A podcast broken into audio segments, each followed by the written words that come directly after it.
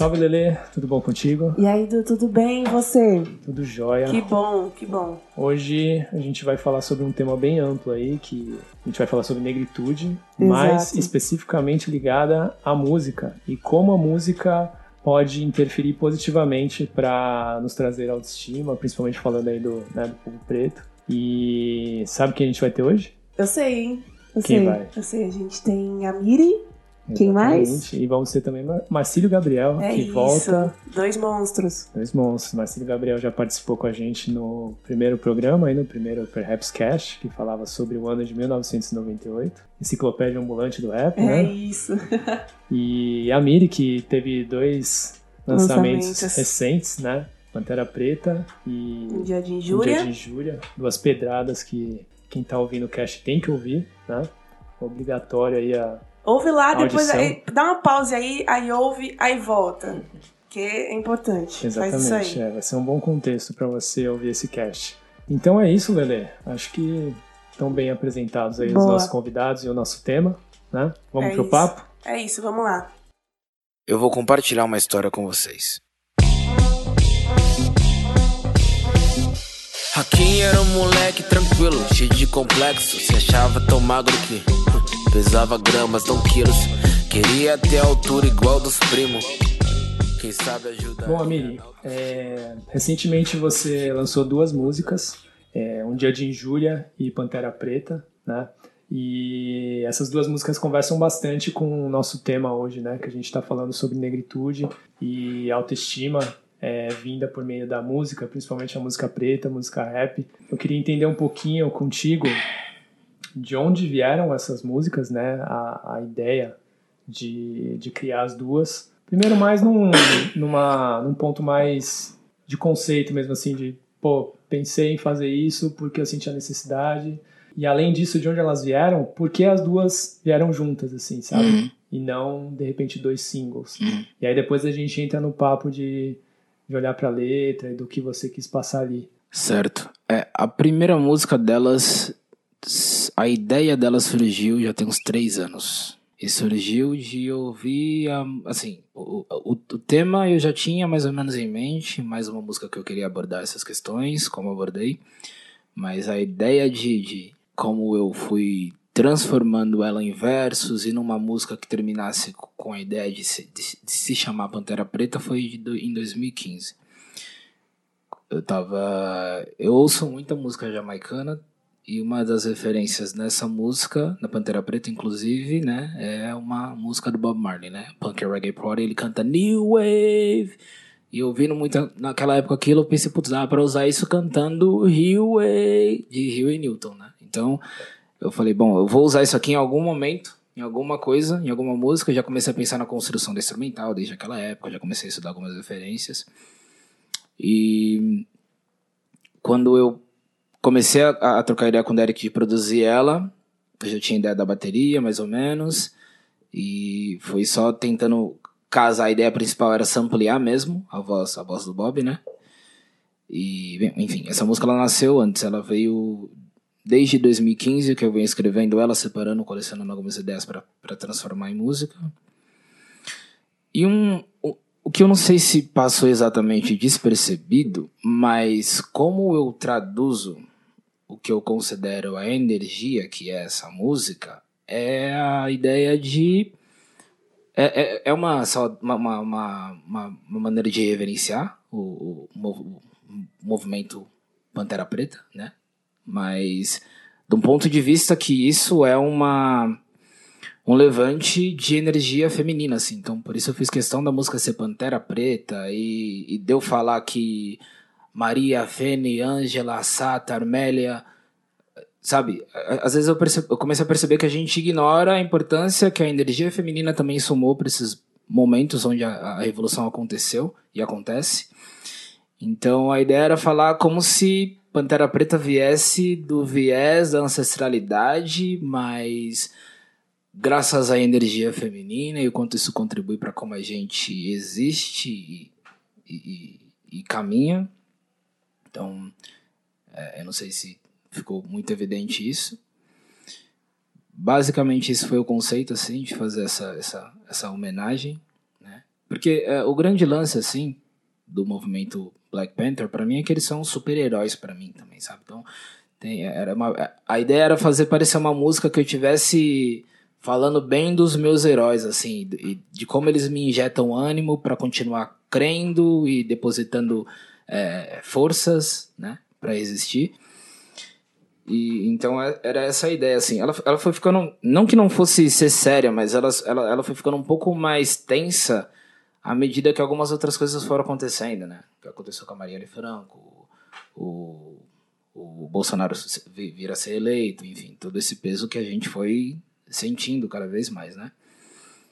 Tanto que um dos versos, o último verso, inclusive, eu, eu acabei citando essa questão da gente ter eleito ele, enfim, da, da, nossa sociedade ter eleito ele. Então esse foi o conceito inicial dela. Um dia de injúria nasceu esse ano. Assim, o Derek me mostrou instrumental, na hora eu pensei em contar uma história. E era um certo tabu para mim, porque eu nunca tinha contado uma história em músicas, eu, eu, eu achava que era algo muito difícil, mas eu queria experimentar em algum momento. E a gente tá gravando um EP, tá terminando de gravar. O EP inteiro vai ter um, um, um feeling ético muito, étnico muito, muito forte, assim. Então todas as músicas elas conversam dentro desse, desse ambiente. E então todas as músicas que eu fui pensando pro EP, elas já naturalmente já tinham essa abordagem assim. Então quando eu pensei em contar uma história, eu pensei em contar uma história que tivesse uma relação com as coisas que eu já vivi, e, e, do que eu passei da infância, adolescência, o reflexo que isso tem na minha vida adulta. E, então, assim, Hakim é uma pessoa que existe, mas não existe, né? Eu, eu, eu até disse é, pro Derek que a única diferença é, entre eu e o Hakim é que o Hakim é assassinado no final da música, né? E, e eu ainda não fui para a faculdade, sabe? Basicamente essa é a diferença. Mas a ideia é traduzir exatamente uma realidade que a gente conhece e ver acontecer todos os dias. E é uma linha tênue, né? Do, de quem sobrevive e de repente consegue um emprego e progredir na vida, de quem, por qualquer Sim. um desses é, obstáculos uhum. que o racismo causa uhum. e, e, a sociedade impõe, é, pode acabar tirando a vida ou, ou desviando a pessoa desse e, e, sim, é uma outra perspectiva também com relação ao genocídio, né? Da, da, da juventude negra, né? Porque às vezes a pessoa que, que é. A, porque a gente tem que pensar em como a gente. O que, que a gente considera existir, né? Porque a gente tem uma, uma certa é, crença de que existir é só respirar, assim. Então, quando cessa a vida de alguém, a gente também tem uma outra perspectiva disso. Então, tipo, você ir para a universidade e ver uma frase racista no banheiro é, é, é uma. É, é a mesma maneira que um irmão que a gente não vê, mas sabe que ele foi assassinado por policiais, é a mesma violência. Então, a ideia dessa música, por isso que as duas são juntas e conversam uma com a outra, o final de uma com o início da outra, porque a primeira música eu sou um personagem, mas a segunda é como se o personagem tivesse assustado e cantado, tipo, parem de nos matar, é, é, é com base nisso, é dessa violência que a gente sofre de todos os ângulos. Né? Basicamente é assim que, que nasceu todo o feeling a, e o conceito da música. Era tudo isso que eu pensei em traduzir com elas. Eu tenho, eu tenho uma pergunta, Miri. É, na verdade, eu tenho uma observação interessante até.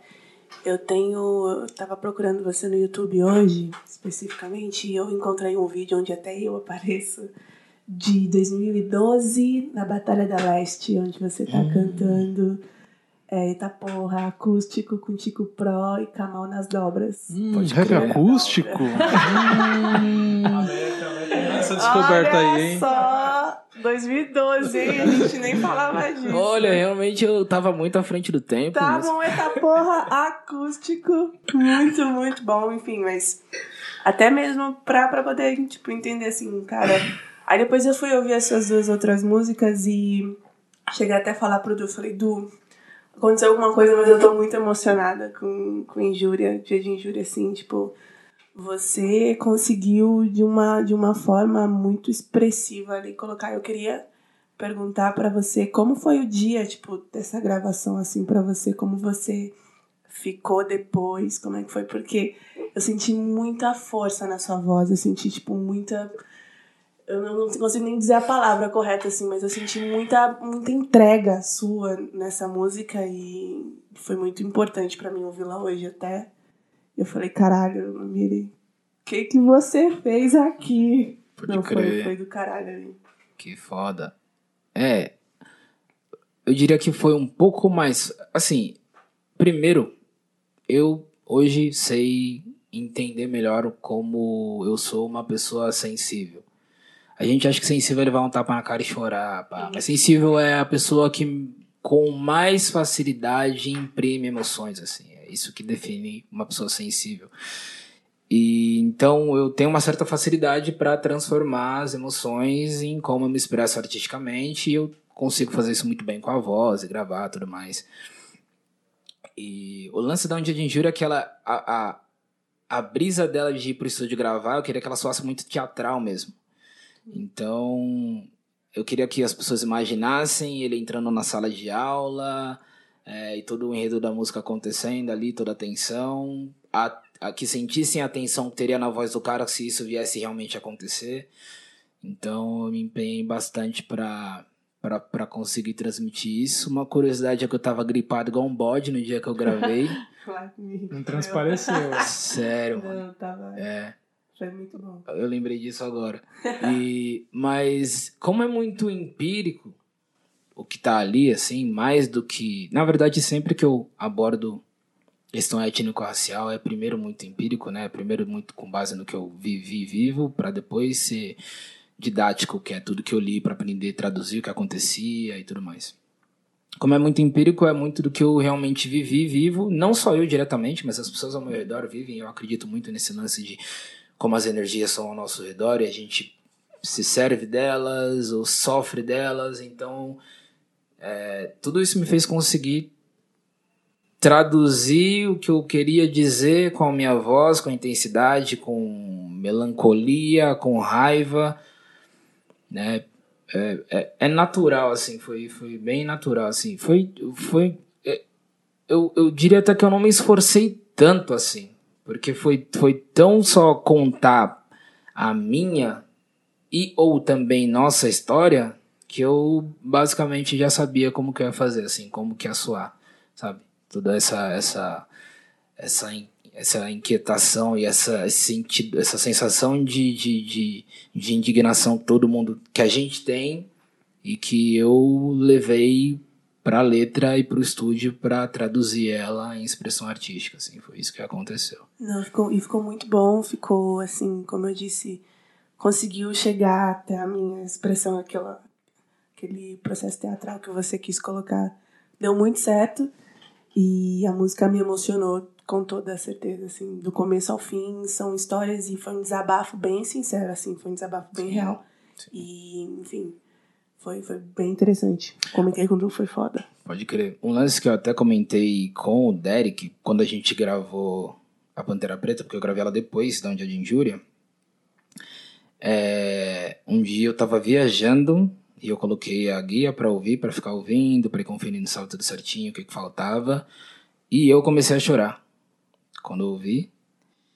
E aí eu falei pro Derek, falei, mano, essa música ela mexe comigo pra caramba. Assim, a gente já sabe o quão forte ela é, a gente ouviu, a gente, sabe, sentiu o quanto a gente alcançou, o que, que a gente queria dizer e traduzir. Mas o que me veio mais forte em mente foi o seguinte: eu senti que eu. Assim, primeiro, eu acredito que escrever é traduzir uma dimensão. Eu sou uma, sou uma pessoa muito espiritual, acredito muito nisso. E então, para mim, se expressar artisticamente escrevendo tem um peso muito grande de como tá acontecendo espiritualmente as coisas ao nosso redor, ou como a gente também tá caminhando com a nossa vida espiritual. E a conclusão que eu cheguei na hora que eu me emocionei de ouvir, porque assim, eu sempre tive também uma dificuldade de ouvir minhas músicas como ouvinte. Eu sempre ouvi muito tecnicamente, tipo, será que essa voz tá certa, essa dobra? Será que não tem que regravar isso, aquilo? Então, é é difícil para mim às vezes sair ouvir como ouvinte. Nesse momento eu consegui ouvir a música como se não fosse minha e mexeu muito comigo. E a conclusão que eu cheguei foi que eu não escrevi ela sozinha, assim, tem um peso muito grande assim, ancestral, sabe? Eu falei pro Derek, falei, mano, essa música aqui, meus ancestrais que me deram, sabe? Eles escreveram comigo, pra, pra sentir esse peso, assim, e, e ouvir uma música minha. Eu sei, eu sei o quanto as coisas que eu tô falando sobre já me fizeram sofrer, sentir mal e chorar. Mas de ouvir e, e, e mexer como, como mexeu comigo nesse dia, me trouxe uma outra, me despertou um outro campo de reflexão assim, tipo, é, é só além de ser uma música emotiva, sabe? E, e melancólica. É o lance do banzo mesmo que, que, que chamam, né? É, é isso. Acho Foda. que eu Ô, ô Marcílio, e você, como, tanto como ouvinte como comunicador, assim, é... eu queria saber de você, como, como foi, né, ouvir essas músicas do Amiri, já conhecendo ele de longa data, já já tendo trabalhado com ele, até hoje em dia também é, desenvolvendo um trabalho junto com ele, é, como que é, é, como bate uma música dessas, e aí virando a chavinha, né, como comunicador, né, é, qual a importância você vê de, dessas músicas é, que, que, assim, saem ali bem reais, bem, bem, assim, com uma qualidade porém também com uma, com uma essência ali muito forte e relevante para o nosso momento, né? É, aí eu queria que você falasse nesses dois pontos, assim, você como um, recebendo isso como um ouvinte uhum. E também enxergando o papel de, de, não só da música do Amiri, claro, mas do, do, do, até entrando nesse papel do rap mesmo, né, para dar essa chacoalhada na gente, assim, sabe? Sim, sim. Dando uma real, assim. É, eu sou muito ouvinte de rap muito mesmo. Né? Acho que quem acompanha o meu trabalho como comunicador é, sabe que eu transpasso isso. A pessoa Marcílio um cara que ouve muito rap. E o, essas duas músicas do Amiri, né, esse double single, uh, me fez lembrar uh, uma parada que rolou quando eu ouvi H. Aço do DMN, que foi isso, isso lá em, de, 90, de 98 para 99 é, aquela época que o rap tinha a, a, a sua parte contundente estava muito em alta, é, impulsionado também por estar tá tocando em rádio, você tinha lá o Espaço Rap, você tinha lá 105, que era o dia inteiro tocando rap. Já começava e... a ter clipe também ali, né, sim, pra ilustrar sim, mais a, a, ideia da letra. Também já tinha essa, essa força que vinha também da, da própria MTV, né? Uh, mas eu lembro que uh, o H.Aço saiu, antes de sair aquele EP H.Aço com as várias versões, né? É, o single saiu antes. E quando tocou no rádio pela primeira vez, pô, 98 para 99 eu tinha 13 anos de idade, né? Então a gente já começa a entender muita coisa. Eu já era ouvinte, já, já, ouvia a rádio bastante, né? E veio a, a H.Aço. É, obviamente você com 13 anos de idade você não, não entende todas as, referências, ou de repente tudo que os caras querem passar relacionado a essa questão de, de identidade, de identificação, né, de, de autoestima é, do povo preto e tal. Mas eu lembro que na sequência a revista Raça fez uma matéria com DMN. Né? Uh, eu não conhecia tão, tão a fundo o DMN quanto foi naquela entrevista, assim, eu não conheci né, tanto a fundo. Né? Porque até então você tinha lá o Cada Vez Mais Preto, que era o disco que saiu ainda com X no, no, no, grupo, né? Você tinha lá 4P, foi dali que surgiu o, o termo 4P.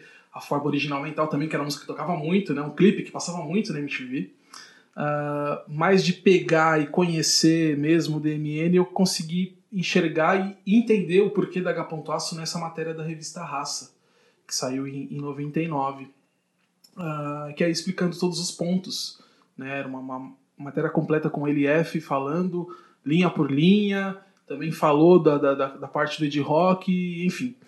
E, e, aí depois você vai ouvindo, depois você entender, é mais ou menos isso que essa conversa que teve com a Miri agora. Acredito que muita gente vai também entender algumas coisas a partir do momento que eu vi esse papo aqui. É, com H. Pontossa aconteceu isso, e depois, depois eu fui ouvir a música e realmente eu me senti um H.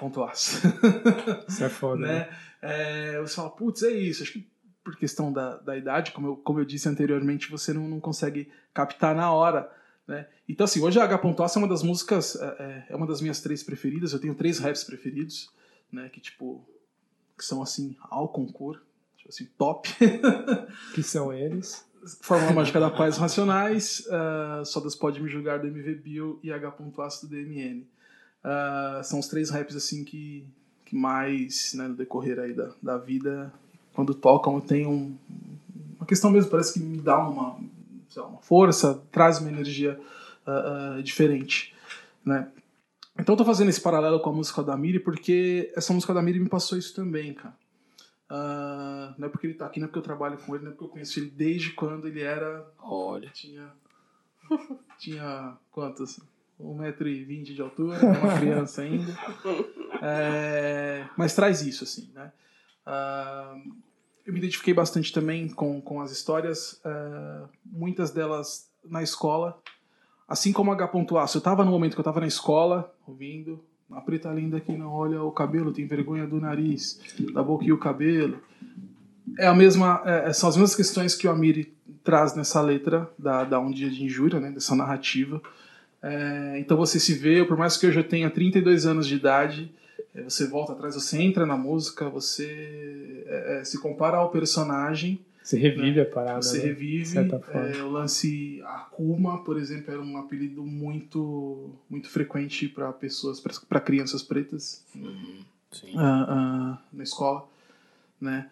Uh, a bolacha Nikito, então, cara, era assim, era absurdo, assim, porque era um macaco, era um desenho de um, de um macaco, uhum. né? Então tem tudo isso. É, então, da mesma forma que H.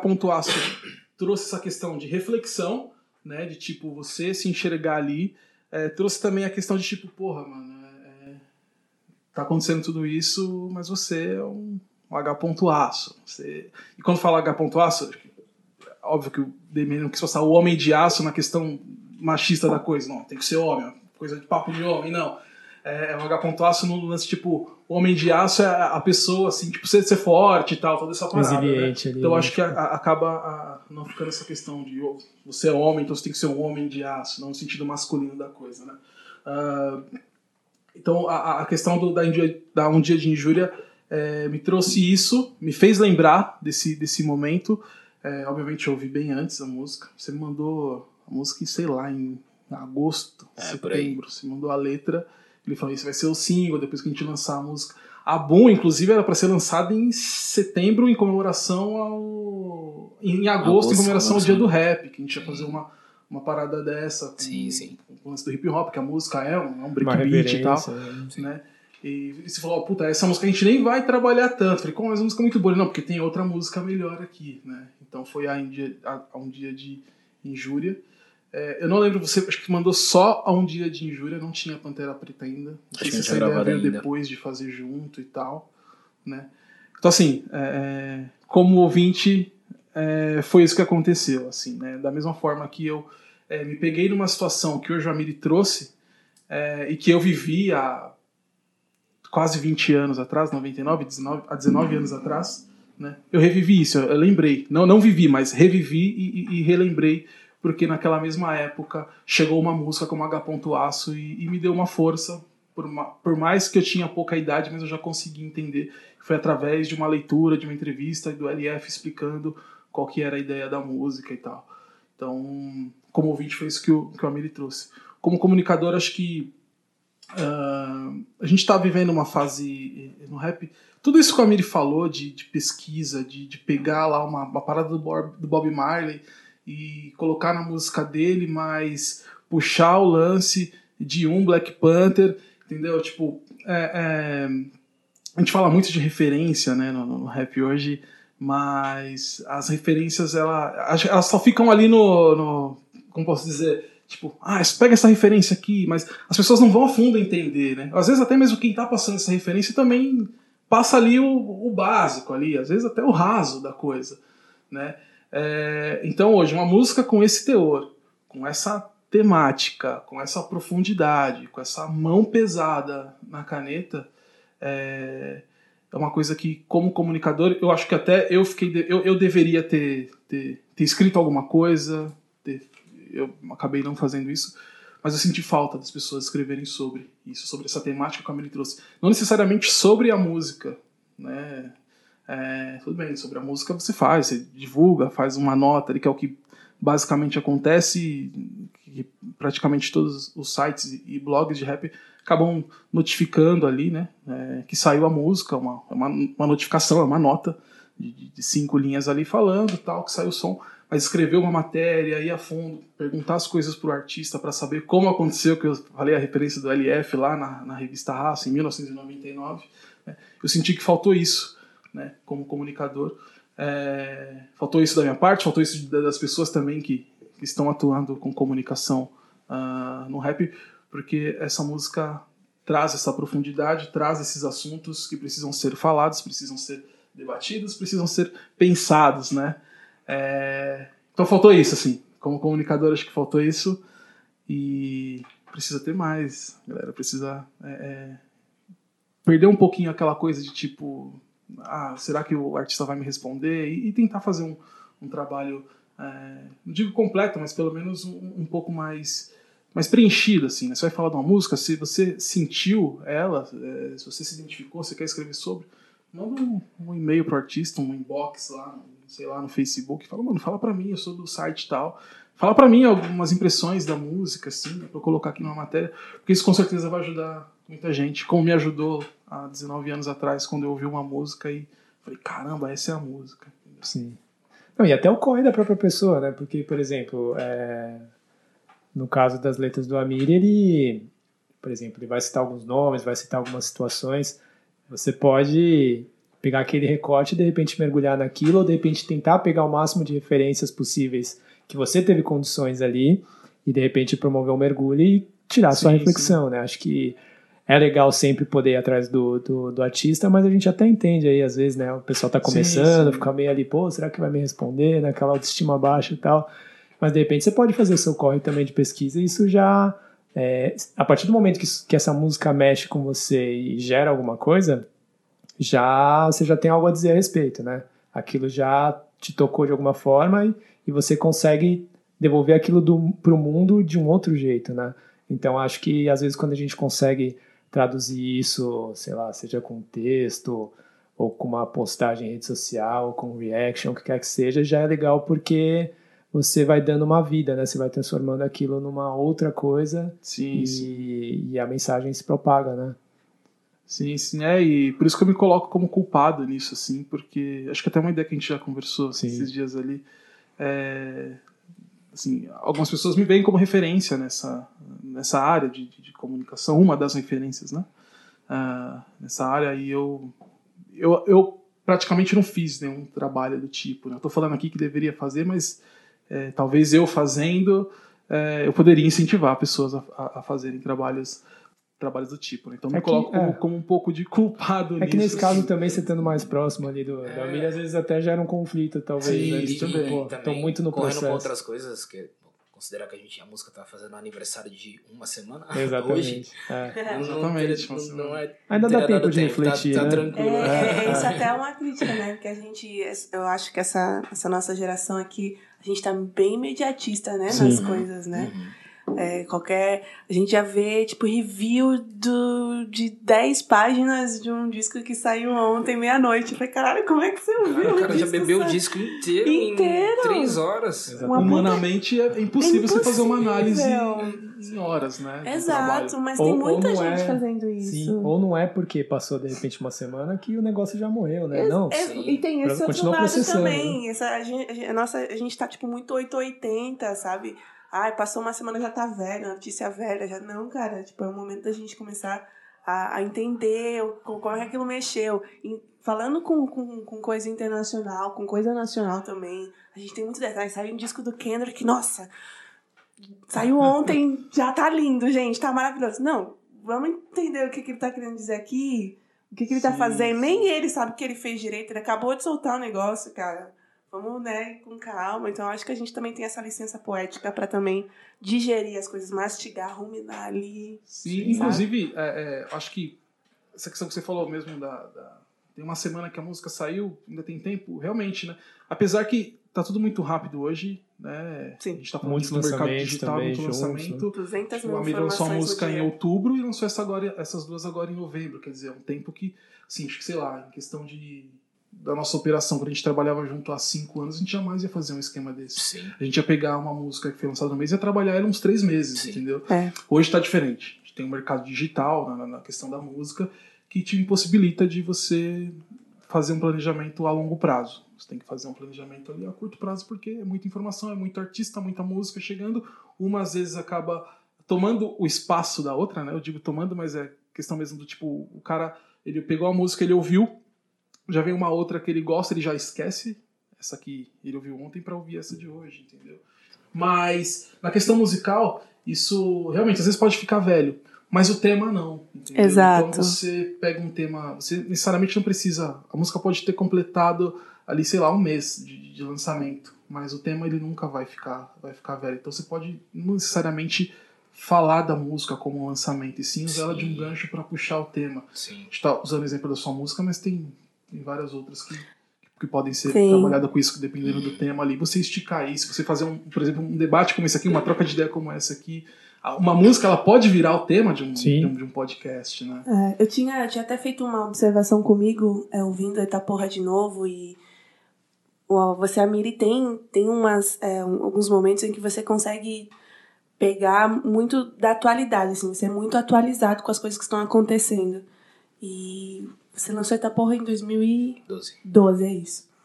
Então, quando eu ouvi de novo, tipo, tinha muita coisinha de 2012 ali, sabe? Que a gente consegue transportar agora pra 2018.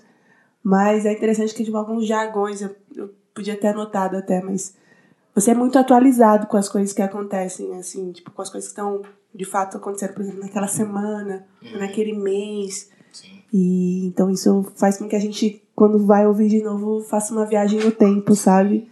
Sim. Voltei pra 2012 e falei, caralho, aconteceu muita coisa bosta também lá. E, e o Amiri foi e contou tudo de novo. E a gente tá passando muita coisa bosta de novo em 2002, Sim. 2018, e o Amiri foi lá e contou de novo. Em 2012 falaram que o mundo ia acabar, né? Pois é, por que não, não? Por que que aconteceu? Vai que não acabou, que aqui é- é um Por que a gente não tá lá pra uma realidade paralela, né? A gente Pois é. escolheu a pílula azul aí. É. Exatamente. Essas questões também. Mas, Mas Amiri, é falando em, em Etaporra, se não me falha a memória, depois teve um gapzinho ali, né? Você soltou o Etaporra isso foi.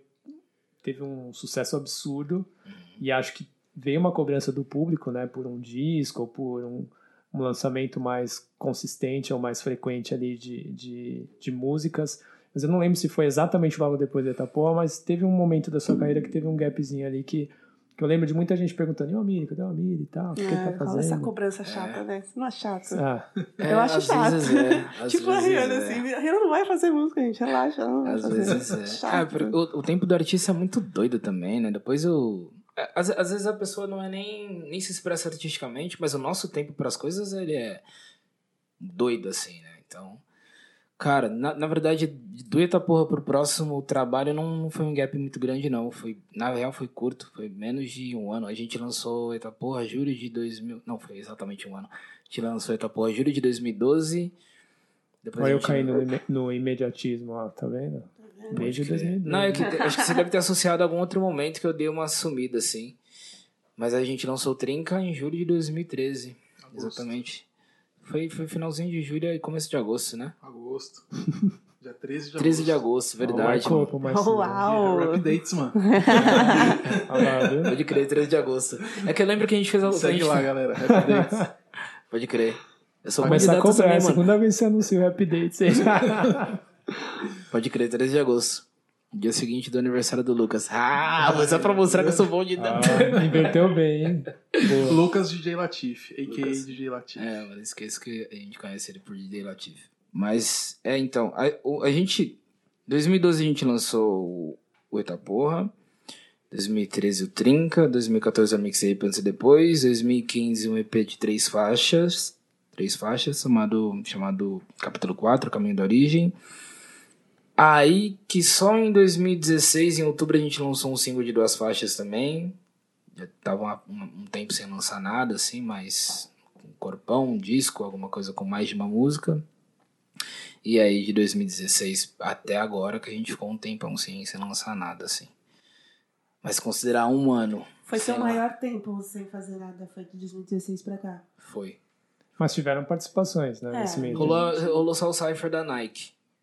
Começando ano passado. E Mandumi não tá nesse tempo, não? O Domi foi Mandou-me 2015. foi 2015. É. Nossa, tinha, parece 2015 a gente Nossa, lançou. Parece, né? Que foi em 2015. Ah, que de- é, parece mais recente, mas ou mais O clipe distante saiu em pra você. 2016 também. Ah. tem Pra mim parece, parece mais próximo, não tão distante. Qual, o quê? O Andume.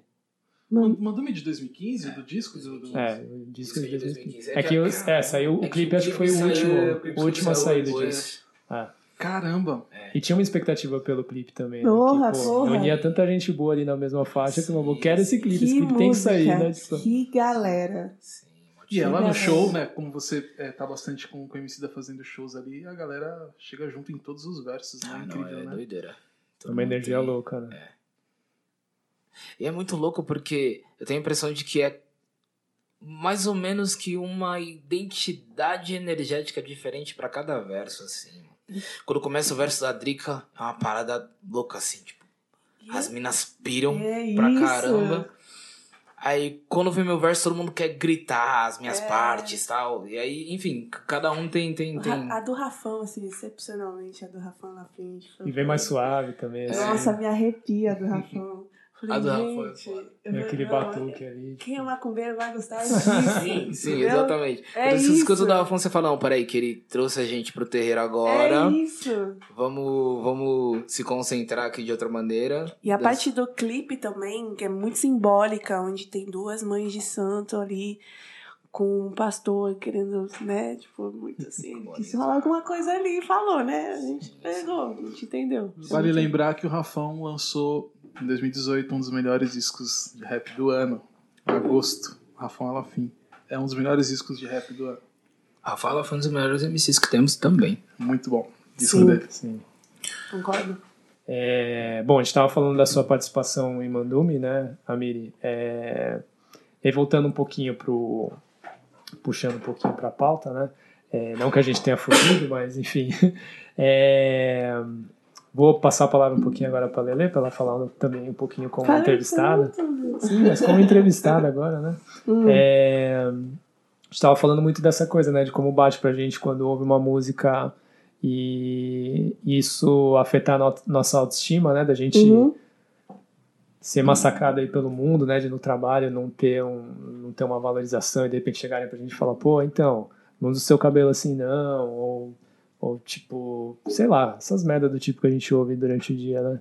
E em vários âmbitos aí da vida. É, eu tô ligado que, tipo, você ouve rap, mas você nem diz que você é, tipo, super fã de rap, né?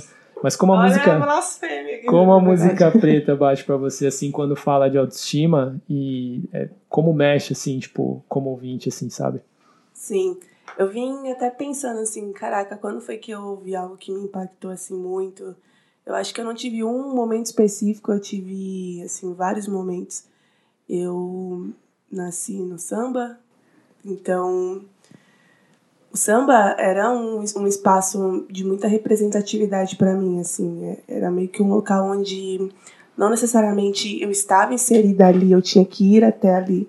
Meu pai e minha mãe iam bastante.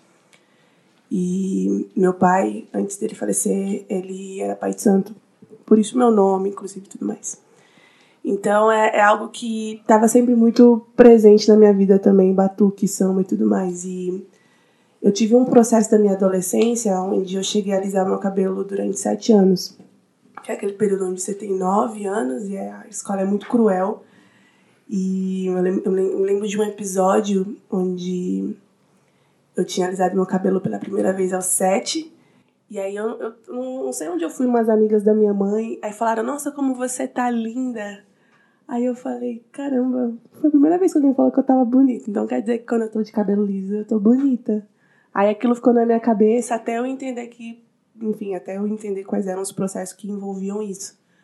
Mas é, quando eu comecei a frequentar mais esses espaços de, de roda de samba ou de mulheres ali onde elas se encontravam e tudo mais, foi o meu, o meu principal ponto de encontro para poder entender que ter o cabelo pro alto é lindo, entendeu? Que é um volume é bonito, de que a textura do seu cabelo é bonito. E foi muito simbólico. Eu lembro que foi em 2010, numa feira preta. Quando a feira preta ainda nem era nesse formato agora que tem de re- empreendedorismo e tudo mais. Era um era um processo, um- era um formato onde você ia para dançar, curtir. Eu tinha lá, eu tinha 16, 17 anos. E foi minha primeira vez que eu saí de casa sem estar com o cabelo alisado. Eu falei, meu Deus, eu tô horrível, eu vou me odiar. E aí eu tinha uma amiga que ela também tava nessa vibe assim de fazer isso. Só que ela não tava nessa mesma, nessa mesma coragem que a minha. Enfim, esse dia foi muito legal. As pessoas ficaram assim, tipo, nossa, Você usava um cabelo de um jeito, agora está de outro. Mas foi, foi bem simbólico para mim. E o, a, a, o samba foi muito importante, porque eu via outras mulheres ali com aquele tipo de cabelo, sabe? Porque eu tava lá inserida é, na escola, não, era. Meu, meu trajeto era escola-casa, casa-escola. Eu também tive um período onde eu fui evangélica, então, tipo, do candomblé, eu tava ali no, no, no, na igreja evangélica. Hoje eu carrego comigo como um conhecimento de vida, mas eu não sigo essa religião. É, eu acho que, enfim, não, não foi um, um, processo onde eu me encontrei, sabe? Não, na minha opinião, a igreja evangélica era bem racista, inclusive, e, e foi um processo muito complicado. Foi, foi exatamente o período onde eu alisei meu cabelo. Coincidentemente ou não, vamos dizer assim, foi exatamente o mesmo período. Então, quando eu saí da, de parei de ir à igreja, eu parei de alisar o cabelo. Porque eu passei a frequentar outros lugares e ver outras pessoas. Então, hoje a gente vê algumas críticas até assim, falei, cara, é, representatividade hoje não de uma forma vazia, porque eu acho que essa palavra acabou ficando tão maçante assim para as pessoas que as pessoas acabam até pegando o ranço dela. Mas de certa forma ela é importante para quem está ali se formando como como pessoa ali, sabe, entendendo o que que é bonito para você. A gente, infelizmente, a gente é uma sociedade onde a gente julga as pessoas pela pelo pelo físico dela. Então, esse físico, ela, a gente precisa também se entender como pessoa, sabe? A nossa posição ali. Quando eu passei a não alisar mais meu cabelo, foi um momento muito importante para mim. Meu pai faleceu cinco meses depois, ele estava muito orgulhoso de mim, tipo, ele estava muito feliz. E foi por conta de amigas dele, uma filha dele que também que ele tem de outro casamento que ela nem sabe disso, mas foi a Kátia, inclusive, que eu falei, eu quero ter um cabelo igual dela. Aí ela falava, mas você tem um cabelo igual ao meu. Eu falei assim, mas eu não tenho. E eu ouço isso quando eu. Aí o papel se inverte, sabe? Quando eu vou falar com, com adolescentes e crianças e adolescentes que pegam no meu cabelo, umas pretinhas assim, mas eu quero ter um cabelo igual ao seu, mas você tem um cabelo igual ao meu. Sabe? É só, tipo, vamos, vamos, vamos entender como é que funciona isso pra você? Aí a pessoa, não mas como é que eu cuido, etc. Então, é, tipo, é um processo muito longo, é muito complicado. Hoje, fez dez, esse tempo foi, vai fazer 10 anos agora que eu parei de realizar. E foi em novembro, que eu lembro, foi na Feira Preta de novembro de 2010, vai fazer 8 anos, na verdade. Então, foi, foi um processo bem complicado. E o samba foi que me ajudou, porque eu via pessoas assim, eu via mulheres e meninas assim, com cabelo igual o meu. Falei, eu quero também ter. Então, foi um momento muito importante para mim. E a partir dali, foi que eu fui criando minha, minha, minha identidade, meu processo de do que, que eu vou ouvir, do que eu quero ouvir. Eu sou muito fã, muito fã de samba, muito fã de samba rock também. A minha mãe, ela ela ganhou campeonatos de samba rock, então ela é daquela época onde Chic Show, Palmeiras, tudo mais, todo mundo fala. Ela me conta várias histórias, então eu ouço muito até hoje. Mas aí a partir dali foi que eu fui construindo, entendendo que assim, a música preta sempre me ajudou em tudo, por conta do visual, assim, daquilo que ela representava para mim, daquilo que eu via, onde as pessoas estavam indo, como as pessoas estavam, aquilo tocava em mim, eu achava interessante. É, então, referência é muito importante, referência é muito importante, foi, foi bem interessante para mim. Legal. Família, falando um pouquinho sobre essas referências, né, sobre o que inspira a gente, sobre o que fortalece a gente, de onde, de onde vêm as suas referências musicais? Se você quiser expandir também, de repente, para a literatura e para outros âmbitos culturais, ou até trazer para figuras familiares também, explica um pouquinho para a gente, para a gente entender para onde vai a sua obra a partir de um, de um ponto mais de origem. Lógico. É, na verdade, as primeiras referências são muito de berço, assim. Meu pai é um cara que coleciona vinis e, tipo, cresci ouvindo muito samba rock, samba de break, R&B, soul. Ele tocava nas festas antes de casar, tudo mais. Até depois de casado ele fez algumas festas também. antes de casar é engraçado, né? Acho que o casamento da tesourada mesmo. Né? Acabou com a diversão. Não, no caso do meu pai mesmo, depois de casado, ele fez algumas festas aí. E, então a gente tinha muita música em casa, assim, né? E e, cara, vinil é aquilo, né? A capona ali, às vezes, mano, tem a, tem a, a capa da, da, da Betty Wright, tipo, cabelão dessa idade, assim, linda. Então, em casa já tinha. Esse... The night. Nossa. famoso capa roxa. famoso capa roxa. Eu, eu amo. E o capa azul é. I just wanna say thank you for the many things you done. É. Eu adoro essa Porque a história dessa música é nervosa. É mesmo? Eu conheço. Você sabe contar aí, né? Já É, jogou na eu mesa. ver, Eu fiquei curioso já. É. Pô, eu contei é. isso E no- essa no música é muito eu difícil achar, cara. Tipo, É. não tem assim fácil no YouTube, tipo, não tem no Spotify, não tem. qualidade Assim, legalzona é difícil de achar. Então, assim, em casa tinha já muito desse lance de. ah, de já ter um reflexo do que era a nossa identidade nos, na- nas, nas, nas capas de disco, assim e tal. É, com quase 9, 8, 10 anos, meu pai também começou a colecionar a revista Raça, então já era aquele lance de você ver gente preta numa capa de revista. E é engraçado, eu também vim de um berço evangélico, curioso ver isso, vim de berço evangélico também, eu toquei violino na igreja por sete anos. E, Ah, conhece a Bíblia? hum, eu li muito da Bíblia, mas eu, Eu li mais a Bíblia. muito a Bíblia. Mas eu li mais a Bíblia depois de grande, assim. Depois de, até mesmo depois de já ter feito muita associação ancestral, assim. Que eu sou muito na pira desse, de, de assunto espiritual também, então me aprofundei bastante. Mas voltando, é, já tinha muito esse lance em casa mesmo. Veio muito de berço já as primeiras referências, né? Sim. E assim, voltando a dizer que eu tava falando desse lance da gente de eu vir de um berço evangélico, por muito tempo a gente não tinha TV em casa.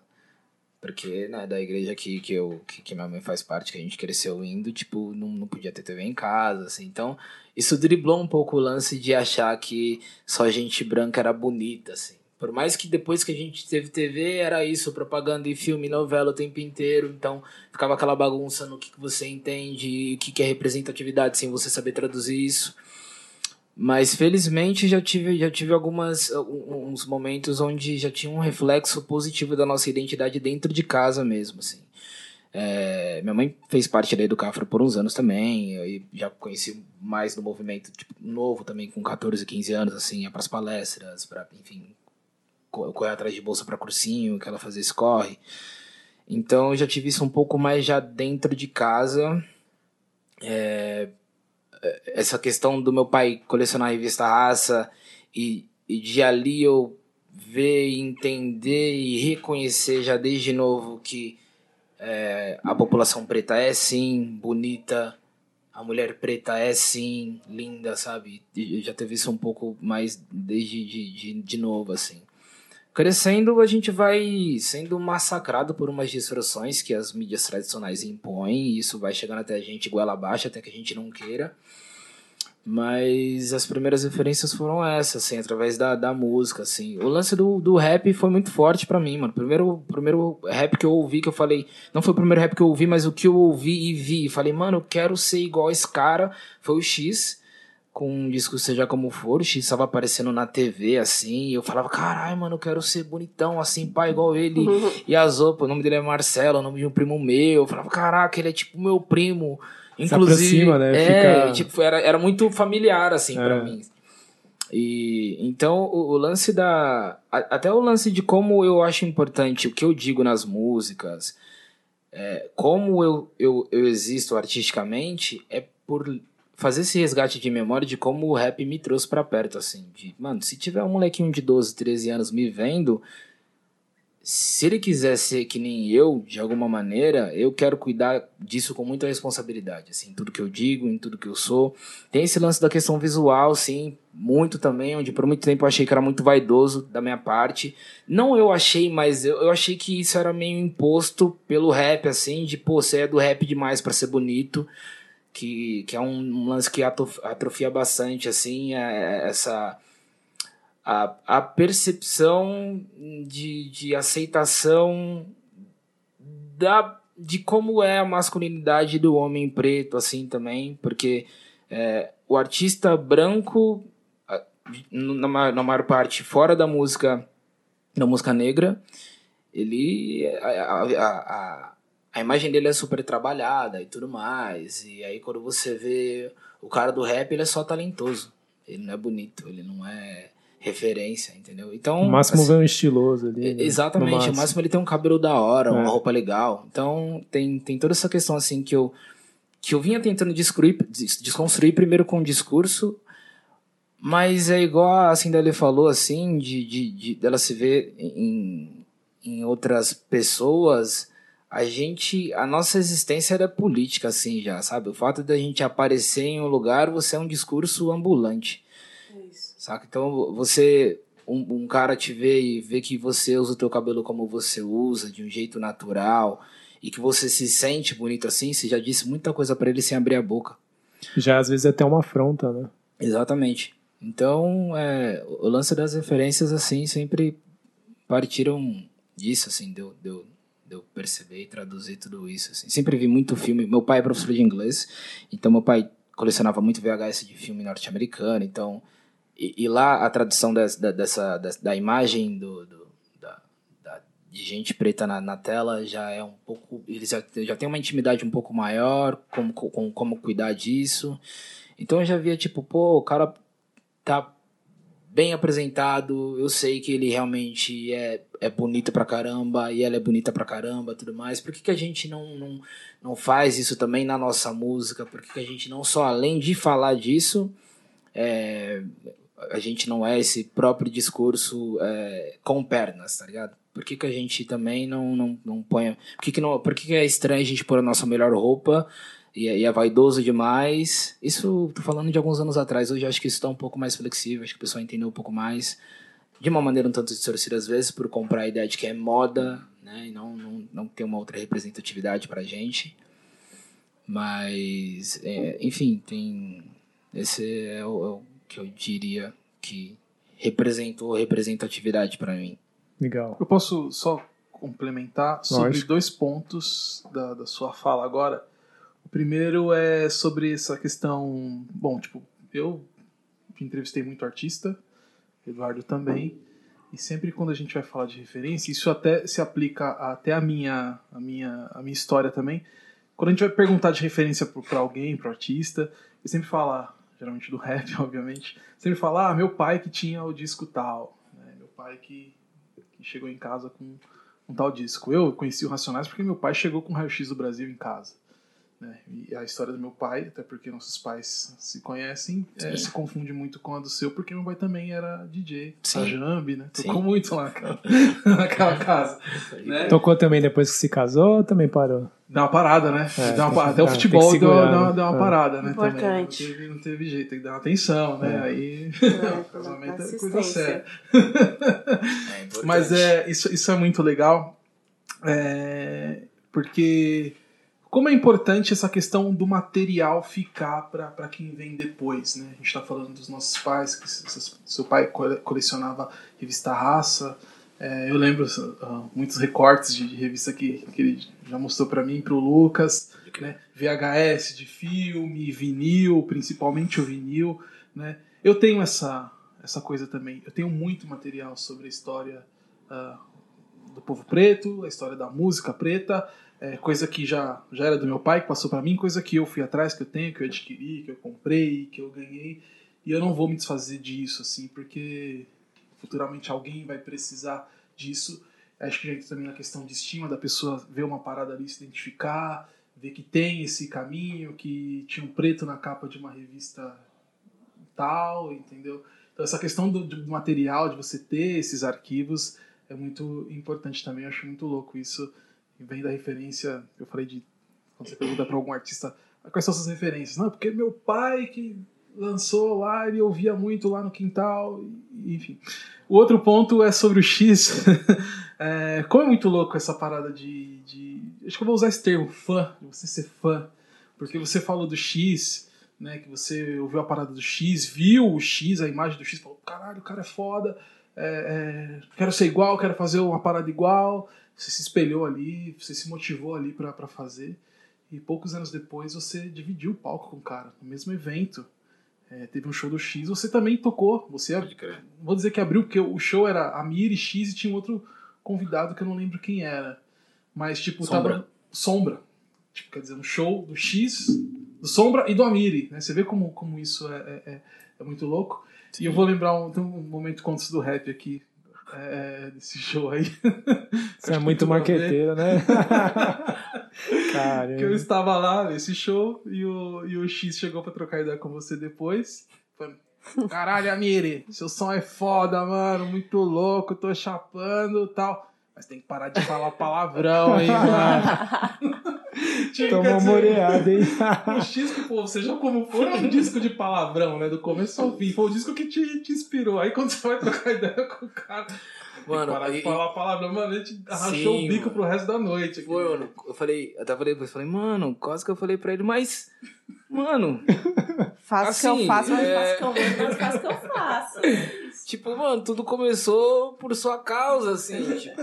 Aí você se arrepende, Mas eu entendi eu o que ele que mudar, quis né? dizer também, tipo, Sim. era mais a questão de tomar cuidado pra, sei lá, de repente conseguir alcançar mais Sim, sim. lugares e tudo mais. né? Então, e seu Entendi norte não ser essa explosão de energia por meio do palavrão, e sim você, de repente, trabalhar a tua, tua, Sim, tua forma de, de, de se expressar, né? Que quando o palavrão viesse, fosse, tipo, sim. que ele realmente era necessário ali, né? E Sim. não vir gratuito, talvez, né? Essa época é uma época muito inusitada da minha vida. É, o nome do seu primeiro trampo tem um palavrão. Mas Título, é. é um título, é você palavrão. faz? Então, você, um, tá porra aqui. É, eu lembro que até tinha gente que ficava meio constrangida de falar o nome da música. Não é aquela do Amiri lá, tá ligado? Amiri, é tipo, lá. nem, é. Depois você vê lá. E o YouTube não censurou? Interessante isso. Na época não, né? Tá lá até hoje. Tá né? lá até hoje. Tá lá até hoje. É, a política hoje, se fosse repostar, fazer um remix, aí teria que. Vai ter que colocar Tá uns asteriscos. É. é. Verdade. Censurado. Verdade. Ô, Marcílio, é, e sobre esse lance, já que a gente está falando de referência, né? Eu achei engraçado, assim, que é, felizmente acho que todos nós aqui tivemos a oportunidade de termos pais presentes, né? Isso aí também, infelizmente, é um privilégio, né? Se a gente for pensar para a população preta, né? Porque tem muitos abandonos, tem muito problema com o alcoolismo, né? Infelizmente. E é muito foda, né? A gente poder ter tido acesso às referências dos nossos pais, né? De, de ter tido esse bastão sendo passado, né? E vocês dois, né? Que inveja, né? De, de pais DJs, né? Porra, tem melhor referência do que isso, né? Tipo, pelo menos culturalmente, musicalmente, aí eu tenho certeza que foi foda, né? Mas, enfim, todos somos falhos, temos nossos problemas, mas nesse ponto aí eu tenho certeza que foi foda. É... E aí, falando um pouquinho contigo, né? Você que é um cara que gosta de estudar bastante, né? Os discos que você mergulha, que você gosta de entender de onde eles vieram, para onde eles vão e como foram constituídos e tal.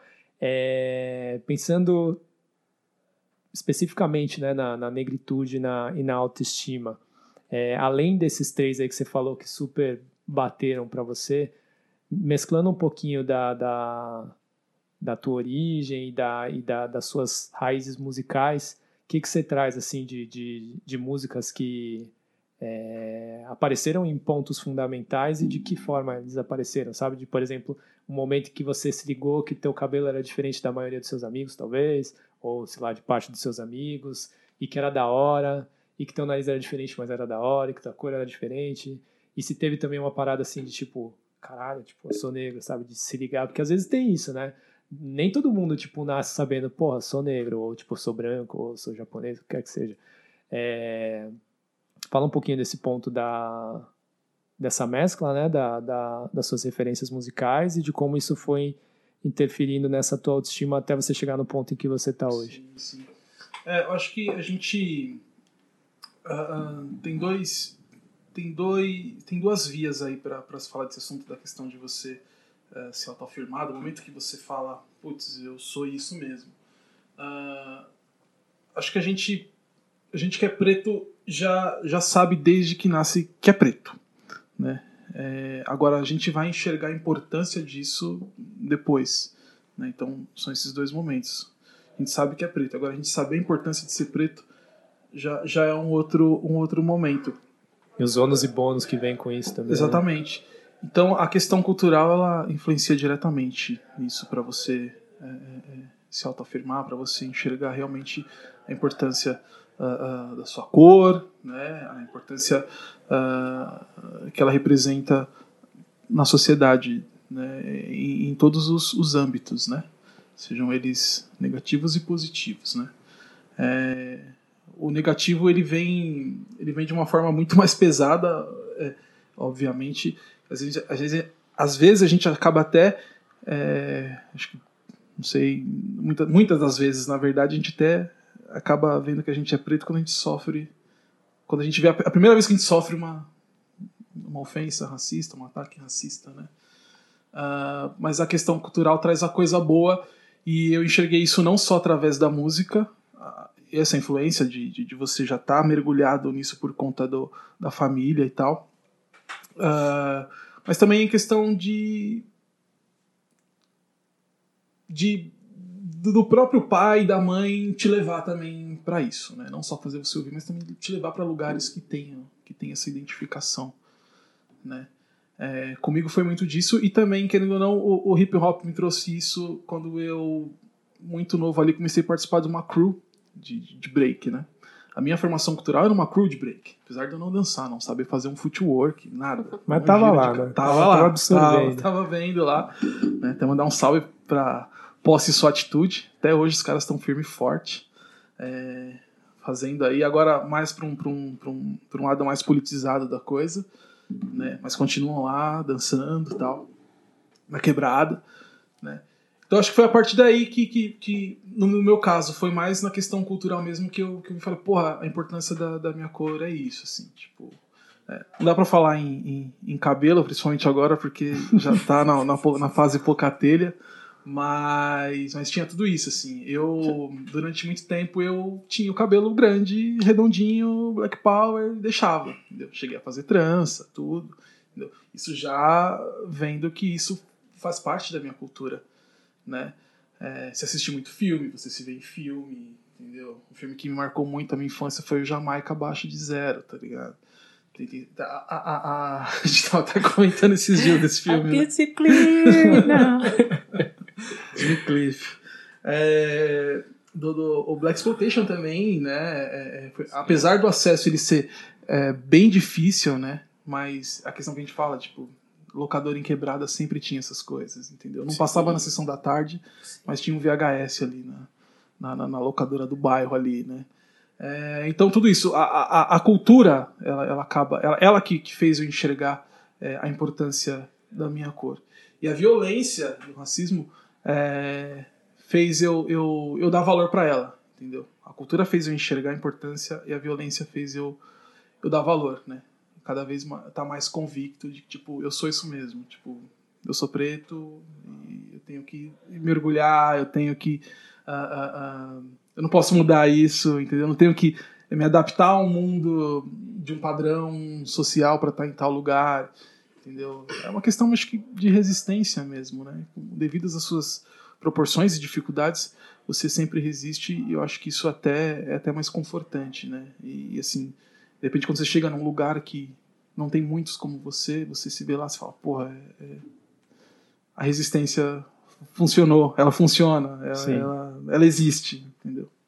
Pode crer. Já que você deu um salve para uma posse, eu vou dar um salve para a posse Raússa de de, do ABC, especificamente de São Bernardo, que foi uma galera que eu tive contato ali naquele primeiro momento com o rap, uma galera que me também fez entender muita coisa de rap, do tipo da mensagem que, que o rap passa e, e de conceitos também muito parecidos com o que o Amiri estava falando de, de valorização e de se enxergar como uma, um, um ser bonito, né? um ser ali que tem a acrescentar e que apesar de apanhar em vários apanhar verbalmente, às vezes até fisicamente, mas que aquilo não podia ser um norte para você, que você tinha que né, é, ser resiliente, igual a gente falou ali no começo, e, e persistir, porque você tem o seu caminho e a, é questão de você seguir forte ali para encontrar. Né?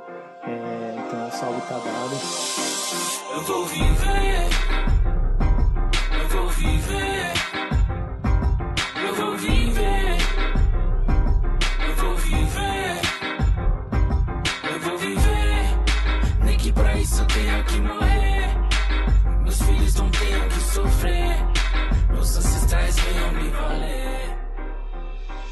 E aí, voltando agora para a Miri, nessa parada também, né, de, de, valorização da beleza e do, do, e do corpo e da autoestima, é, eu queria entender para você o que, o que que fez virar a chave, né, para você pegar e falar, pô, agora foi, agora eu consigo me olhar no espelho e falar, caralho, eu sou foda, tipo, e, e isso causar um impacto positivo para você, é, te dando mais, é, mais autoestima e mais, e mais é, possibilidades assim de encarar desafios sem que isso fosse uma questão que te colocasse para baixo ou que de repente fosse um gatilho de alguém chegar e fazer um simples comentário para você e aquilo acabar contigo, tá ligado? Você tá forte o suficiente para tipo falar não, eu me garanto, eu tô ligado que tipo que eu tô da hora e é isso aí.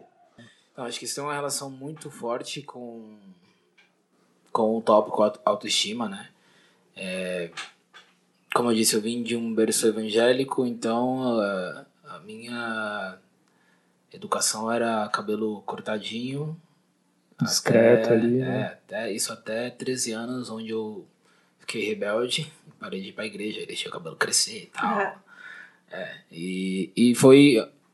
Era mais assim, por, por começar a ficar mais perto do que era entender a minha identidade esteticamente dizendo. Tipo, pô, eu queria ter o cabelo grandão é, e fazer trança. Foi onde começou assim, com 13 eu deixei o cabelo crescer, com 14, 15 anos comecei a fazer trança, aí fiquei com o cabelo grandão um bom tempão, aí cortei, depois deixei crescer de novo, enfim, aí eu sempre fui deixando cabelo grande ou com trança, enfim.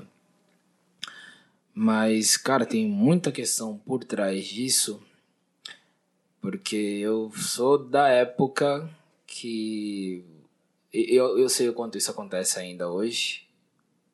E eu sou da época daquela criança que se sentia bonito só dentro de casa, assim, sabe? Só teus pais achavam, ou na casa de algum parente e tal, mas eu não era popular na escola, eu não era paquerado na escola, tudo mais. Tipo, eu fui ter uma relação melhor com a autoestima depois de adulto, assim. E tem seus altos e baixos, assim, ainda por diversas outras questões, assim, porque é, esses traumas acontecem no momento que a gente está imprimindo muita coisa na nossa vida, né? De você não se, você não ser uma pessoa bonita para pessoa que você gosta, quando você tem 12 anos, é É o mundo, é... e o mundo, isso. Exato, né? E esse lance, a Bruna é uma pessoa real, tá? De um dia de injúria, ela realmente existe. A Bruna é uma menina, era, né? hoje é uma mulher preta, retinta, assim, ela tinha um cabelo bem volumoso, assim, achava ela linda. E a Bruna, tipo, não era afim de mim, ela, tipo, achava mais bonito e, tipo, os meus coleguinhas mais claros, assim. Então aquilo pra mim era tipo, mano, não tem como, eu não sou bonito. Tipo, pra ser bonito eu tinha que ser claro igual o Henrique, igual o Felipe, sabe?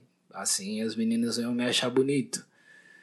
E assim, por, por vezes eu isso eu comprei essa essa violência comigo mesmo até grande assim, sabe? Até depois de ter entrado em um relacionamento sendo já adulto, maduro, tipo, ainda sofri esses, esses pesos assim. É...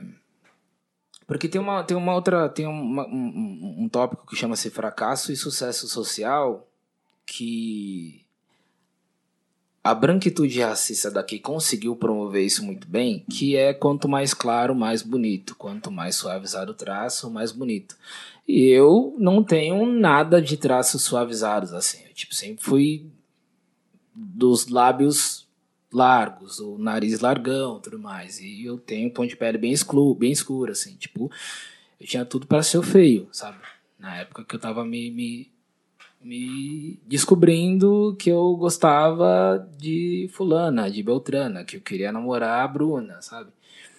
E assim, fui entender que isso tem um peso quando você vira adulto muito depois, porque às vezes, às vezes numa, eu tenho um histórico de rejeição relativamente grande assim.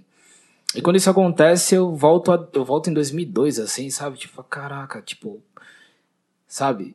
Por que que eu te, por que que com quase 30 anos eu tenho que ficar pensando em coisas que eu tinha que ter entendido e aprendido melhor quando eu tinha 9? Porque, mano, a população branca não tem esse tipo de problema, sabe?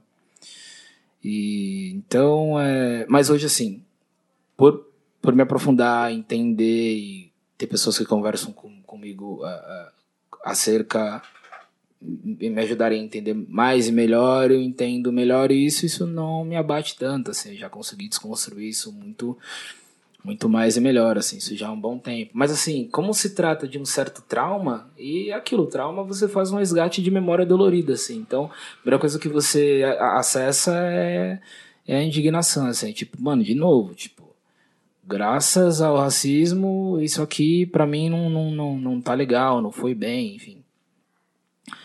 É, mas isso eu acho que eu, eu, trouxe mais um pouco pro campo afetividade, assim, né? Mas uh, voltando ao que você tava comentando sobre, sobre o lance da, do, do, cabelo, assim, eu já, desde, desde novo, assim, deixei o cabelo crescer, fiz trança e, e, e desbravei, assim, essa, essa coragem, porque não era fácil ter o cabelão grande. Dependendo dos com, espaços que você sim, transitava, mais difícil ainda. Né? Estudei escola pública, a maior parte da galera não era branca, mas assim, é, não era. Isso, isso não era muito compreendido, assim, que era todo um lance de, de, de afirmação de identidade, de deixar meu cabelo crescer, de fazer trança, de usar um visual ancestral, de como meu cabelo é, sabe? Era tudo muito mal interpretado ainda, e piadinha tudo mais. É, então eu, eu, eu tenho uma certa afinidade com, com essa com essa questão de assumir, entender e reconhecer minha identidade desde novo, assim, isso foi relativamente muito bom, assim, porque tiveram outras coisas que eu pude passar e foram mais mais suaves por eu já ter entendido desde mais novo, assim, sabe? Desde entender que o meu colega de escola fez uma piadinha porque ele não entende, ele não sabe que meu cabelo é sem bonito quando eu vi isso acontecer de novo com 20 anos, por exemplo, sabe? Eu posso só voltar lá na minha resposta, eu acho que eu fiquei de responder uma paradinha que você perguntou, que era a questão da influência da música. Eu queria dar só referência de uma música. Pode, mas Jogo antes rápido. de você continuar, já quero que a Lele vá pensando que a gente precisa entender também o lado de uma mulher nesse papel todo aí de, de autoestima e etc. Música chamada África, do grupo chamado Afirma. Essa música tem muita importância porque traz aquele lance da, da referência mesmo, coisa que tinha muito no. As referências que realmente faziam as pessoas irem atrás dela. Não essa não uma referência preguiçosa que tem bastante hoje. É uma, uma, uma, tem uma referência hoje em dia que é até meio complexa, assim, que é até difícil de entender às vezes. Acho que antes era mais simples esse lance de referência. É, essa música África, do grupo Afirma, participação do Taíde, começa a falar. Eu vou tentar cantar o refrão, acho que a galera vai lembrar. África, mãe do mundo, África, mãe. O meu orgulho vai ser o negro verdadeiro, que o Chico Scratch ali do, Taíde. O Taíde participa. Então, durante a, a, a, o decorrer ali, as estrofes ali, as rimas, né? Os caras vão falando nomes, né? Steve Biko, Malcolm, né, Martin, Mandela, né? Foi a primeira vez que eu ouvi o nome Steve Biko. Essa música é de 96 né? É, 96 para 97, acho que 96. É, então, o rap tem também esse lado de trazer, de levar esse tipo de informação para as pessoas uh, uh, procurarem. Então, então, quem foi Steve Biko? A partir por conta dessa música, eu fui tentar saber quem era Steve Biko, entendeu? É, então, tipo, tem todo esse, esse lance também. A própria rima do Taíde, ele fala muito sobre questões e usa até, até palavras, termos usados mesmo nas religiões de matriz africana, né, que faz também você é, é, procurar saber. Então, um, um dos pontos, assim, também, voltando para esse assunto de referência, era isso, assim, essa facilidade que o rap tinha. É, falo facilidade porque era mais espontâneo, assim, não, não tanto como hoje. Hoje não é tão espontâneo assim você é, motivar as pessoas a irem procurar, procurarem coisas. Eu não, não, consigo enxergar isso com tanta facilidade. Eu vejo que os MCs não conseguem passar isso de uma forma que fique fácil para as pessoas irem atrás. Né? O rap antes tinha. Então, nomes como Steve Biko, por exemplo, foi um nome que eu vi num rap e fui saber quem era depois que eu vi esse rap. Então, o rap ele tem influência total nisso também, de, de, de influenciar e, e, e, deixar a pessoa até, diria até mais inteligente, né, no, no âmbito de conhecimento ali, que ela possa adquirir para ela, para a vida e para posteriormente passar o conhecimento. Legal. Já que eu preparei a Lele, vou preparar uma mini para a próxima, que é para, já que a gente falou sobre essa história de nome e sobre dropping names aí na, nas letras, acho que era legal você falar um pouquinho sobre a origem do, do seu nome, Amiri, né? E também dos nomes que você cita em um, um dia. É no, é no, é, um dia de injúria. É de julho ou é no Pantera Preta que, que, você cita falo, o nome das, é, das Pantera Preta. Pantera. Preta, exatamente. Eu queria que você depois dissesse como você chegou nesses nomes que você cita e qual a sua relação com eles, e antes explicando é, a escolha de Amiri. Mas antes vamos ouvir da Lele como mulher, né, nessa história toda que a gente está falando de autoestima, sendo que a mulher é muitas vezes mais cobrada do que o homem, né? Para para ter uma estética ali, e você falou bastante do cabelo, mas a gente sabe que não fica só no cabelo, né? Uhum. Tem que usar maquiagem, tem que usar um certo tipo de roupa, tem que ter um certo tipo de comportamento, né? E a figura preta também, seja homem ou mulher, também é hipersexualizada, tem, enfim, são tantas questões, né? É.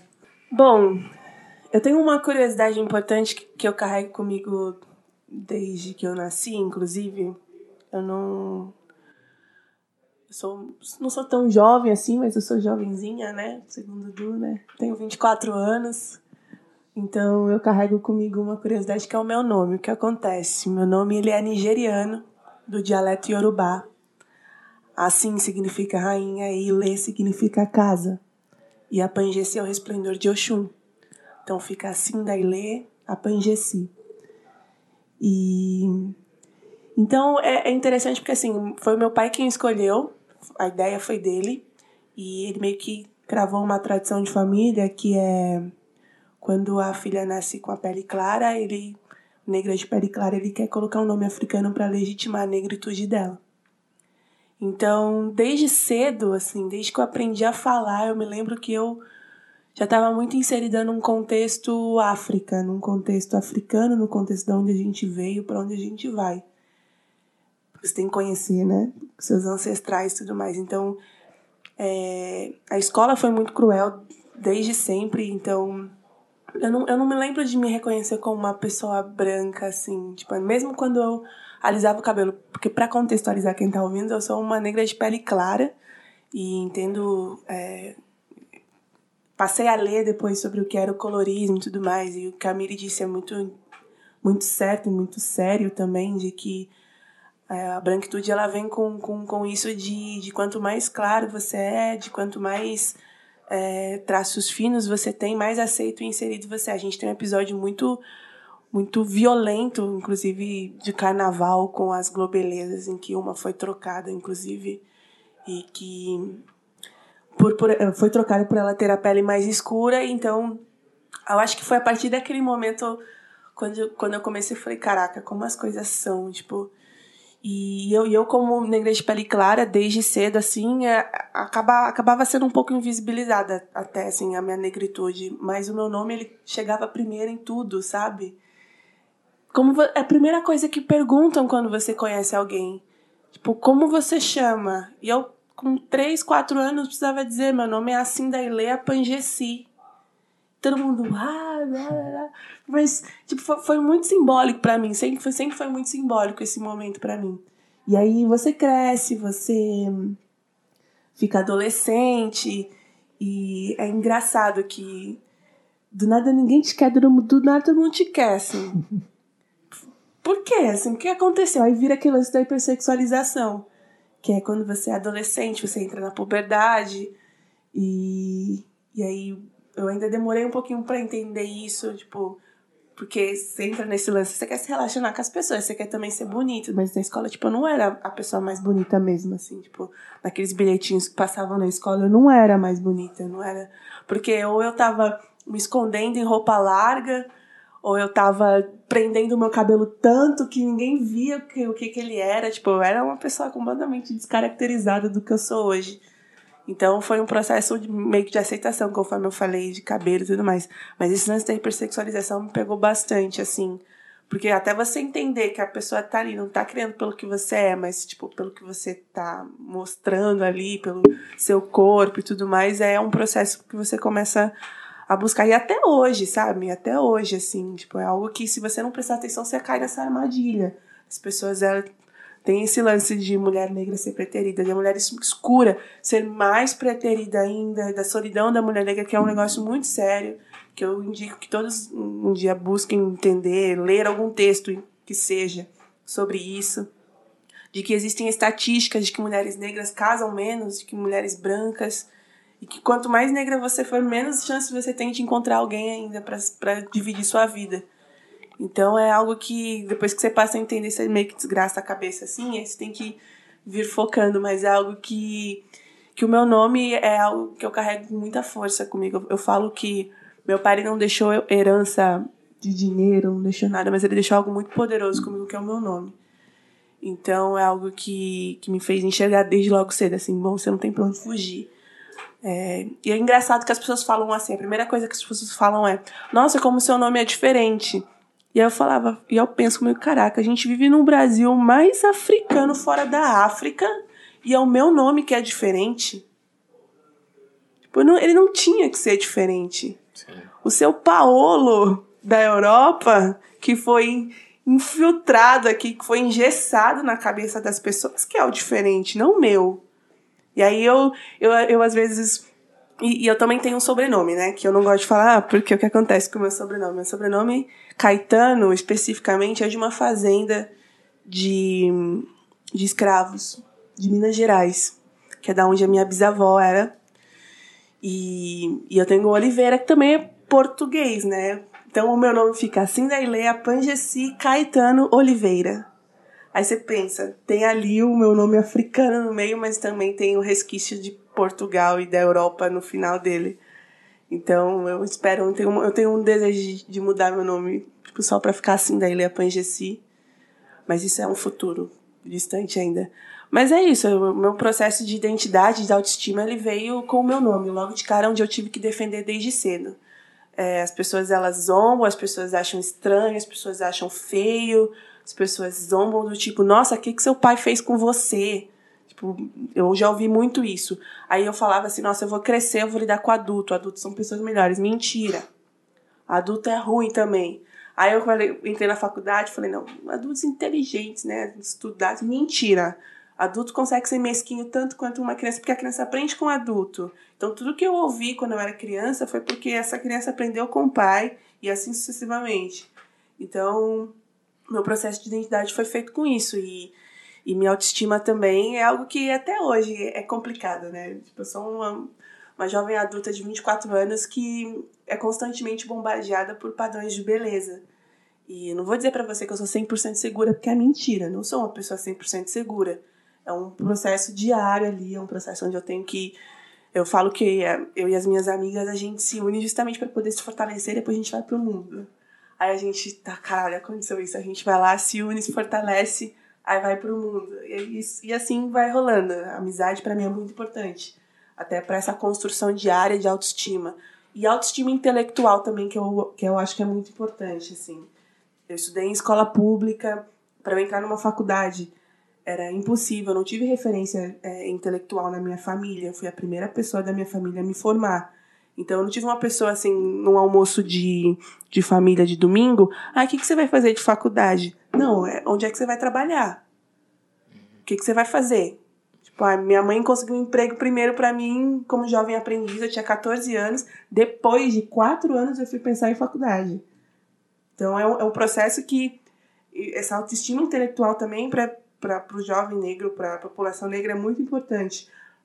Eu tenho uma, um momento assim de, de refletir, por exemplo, sobre cotas na faculdade. As pessoas têm as inúmeras críticas sobre cotas na faculdade, mas não sabem como é difícil você ir lá fazer sua prova, passar e se manter numa faculdade. Como é que você tem autoestima intelectual para entrar numa sala, ver professor racista, ver aluno racista, eu, cheguei a entrar em discussões na faculdade, porque eu consegui, eu fiz três anos consecutivos de Enem e eu consegui uma bolsa de 100% da minha faculdade.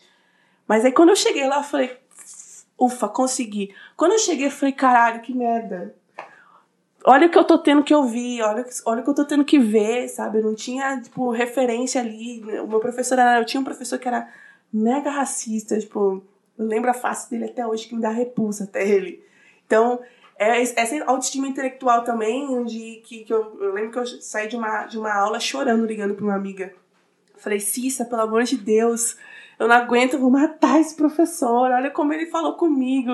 E, tipo, ele me, expôs na frente da sala de todo mundo. Enfim, foi um, foi um dia muito ruim. E é esse lance, você chega no, no local, como é que você se mantém lá? Por isso que é muito importante esse, esse acompanhamento com jovens, por exemplo, que estão entrando na faculdade esses, esses lugares, é, movimentos que rolam nas faculdades é muito importante, porque você ali é, fortalece essa autoestima é, do externo e intelectual também.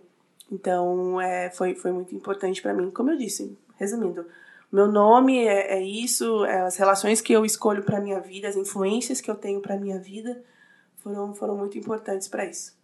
Legal. A gente vive muitos dias de injúria, né? Opa. Sim. É, infelizmente. É, bom, Amir, então voltando lá aquilo, aquilo que eu já estava te preparando, eu queria que você seguisse nesse papo, né, de falar um pouquinho sobre o que significa Amiri, né, e depois falar um pouquinho sobre esses nomes que você cita dessas mulheres fortes na, na tua letra, né, Pantera Preta, o quanto você leu sobre elas, o quanto você acha importante que as pessoas saibam a respeito delas e também dizer quais são esses nomes que você cita na letra. Sim, certo. É, a- a- o nome surgiu de. Primeiro, eu sempre. é, depois que eu li em em específico um livro chamado Negras Raízes, o escritor chama Alex Haley. Ele também fez a, a biografia do, do Malcolm X, enfim. Ele conta a história da, da, da saga Quinte, a família Quinte, enfim. Então ele destrincha muito assim como aconteceu a- a- os, os africanos serem sequestrados para as Américas.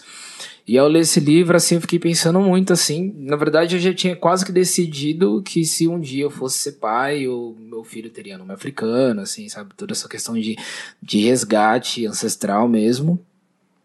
E eu li esse livro antes de voltar a me dedicar a fazer rap e pensar em me profissionalizar. Então eu não tinha, ainda não, não, não tava exercendo a arte de ser um MC. Mas enfim, quando eu decidi isso, eu falei, não, preciso de um nome, não vou usar David, que é meu nome de batismo. E eu falei, esse é o momento. Se eu pudesse escolher um nome, se eu, se eu pudesse escolher um nome antes de eu nascer, eu queria ter pelo menos ter tido um nome africano. Não tive, ok, mas hoje eu posso escolher um nome para existir de uma outra maneira, que vai ser artisticamente, eu vou escolher um nome africano. E eu fui pesquisar, enfim, esse nome foi o que eu mais me identifiquei. Por causa de uma música do Tupac, que é a Dear Mama, que ele fala que a mãe dele é uma rainha, e Amiri significa príncipe. Depois eu repensei nisso, na verdade, Amiri não é só príncipe.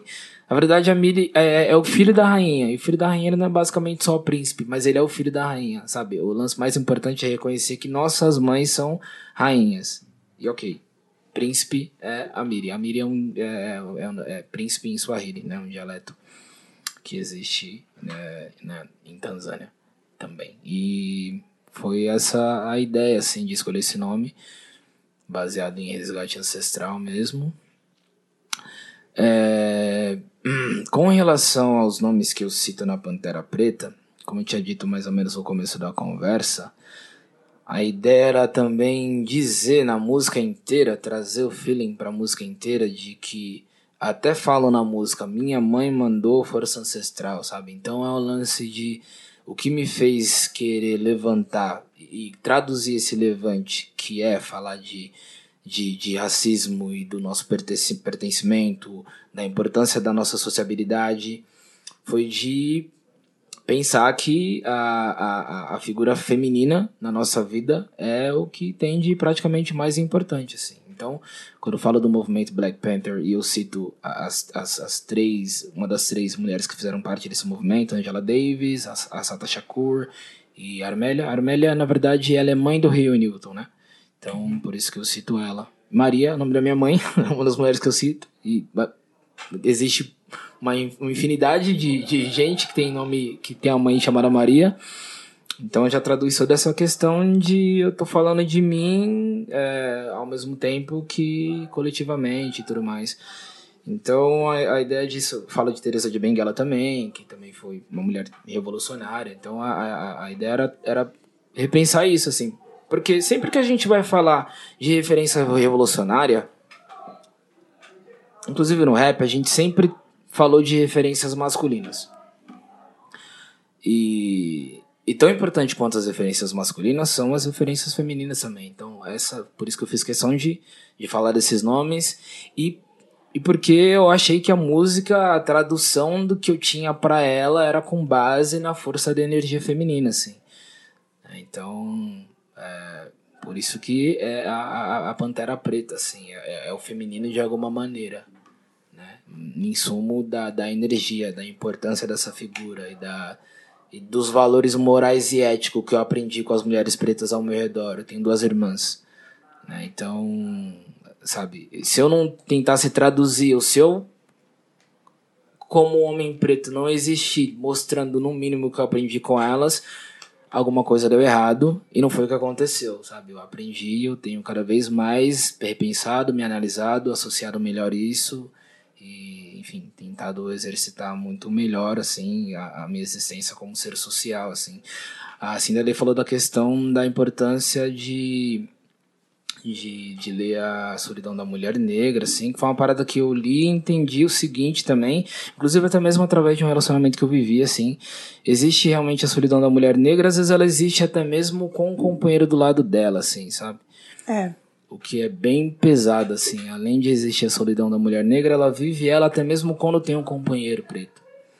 Então, e, e, eu acredito que isso também é um reflexo de como desencadeou o processo da, da, da, da pós-escravidão e tudo que aconteceu com, com, com nossa etnia após isso, enfim. São coisas que a gente vai percebendo e, assim, tem que, no mínimo, tentar desconstruir para que tudo fique cada vez mais coerente, assim. Tem a questão que você comentou também sobre a sexualização, assim. Existe também a hipermasculinização do homem preto e a animalização também, de imaginar que por o cara ser preto, ele sexualmente é um. um Insaciável, um monstro, é. Exatamente. Isso. Tipo, que ele. Enfim, todas essas questões que a gente. É, é uma violência também com a gente, né? Sim, não tô equiparando com como a mulher preta sofre, né? Mas só lembrei desse adendo, assim, com uma associação que eu fiz com o que ela comentou. E, então, assim, a importância de eu ter falado desses nomes da música veio, veio disso, assim, sabe? De, pô, pô, a gente sempre fala de referências masculinas quando a gente fala de referência revolucionária, e ok, elas são sim importantes, mas tão quanto são as, as referências e figuras femininas também? Que, que na verdade é, existem e sempre existiram, é, talvez até em maior números, mas isso sempre foi deturpado e a gente sabe o quanto, cada vez mais, se você for se aprofundando, você vai ver que tem sempre é, uma figura feminina em algum momento revolucionário na história, assim, sabe? Em que o nome é apagado que por algum é motivo apagado, ali, é... muito provavelmente porque é o homem branco que está ali no, na figura central e puxando para ele ali os, os louros da vitória, né? Sim, sim, é. Porque tipo, uh, o, essa parte da narrativa pós-abolição também foi escrita pelas mãos da branquitude, assim, também. Então, o que chega pra gente é com base no machismo eurocêntrico também, sabe? Então, tem...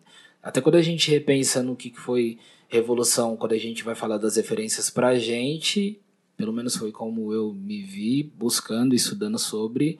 É, se eu não me aprofundasse um pouco mais do que eu fiz, e isso foi acontecer depois, até mesmo de eu pensar mais, estudar e me aprofundar mais, eu nem achar referência nenhuma feminina. É. Tem, tem um, um ponto importante também. Eu já li um texto de uma. de uma. Eu não sei se ela tem alguma profissão específica, mas ela escreve muitos textos no Facebook que ela chama Aninha Arusi.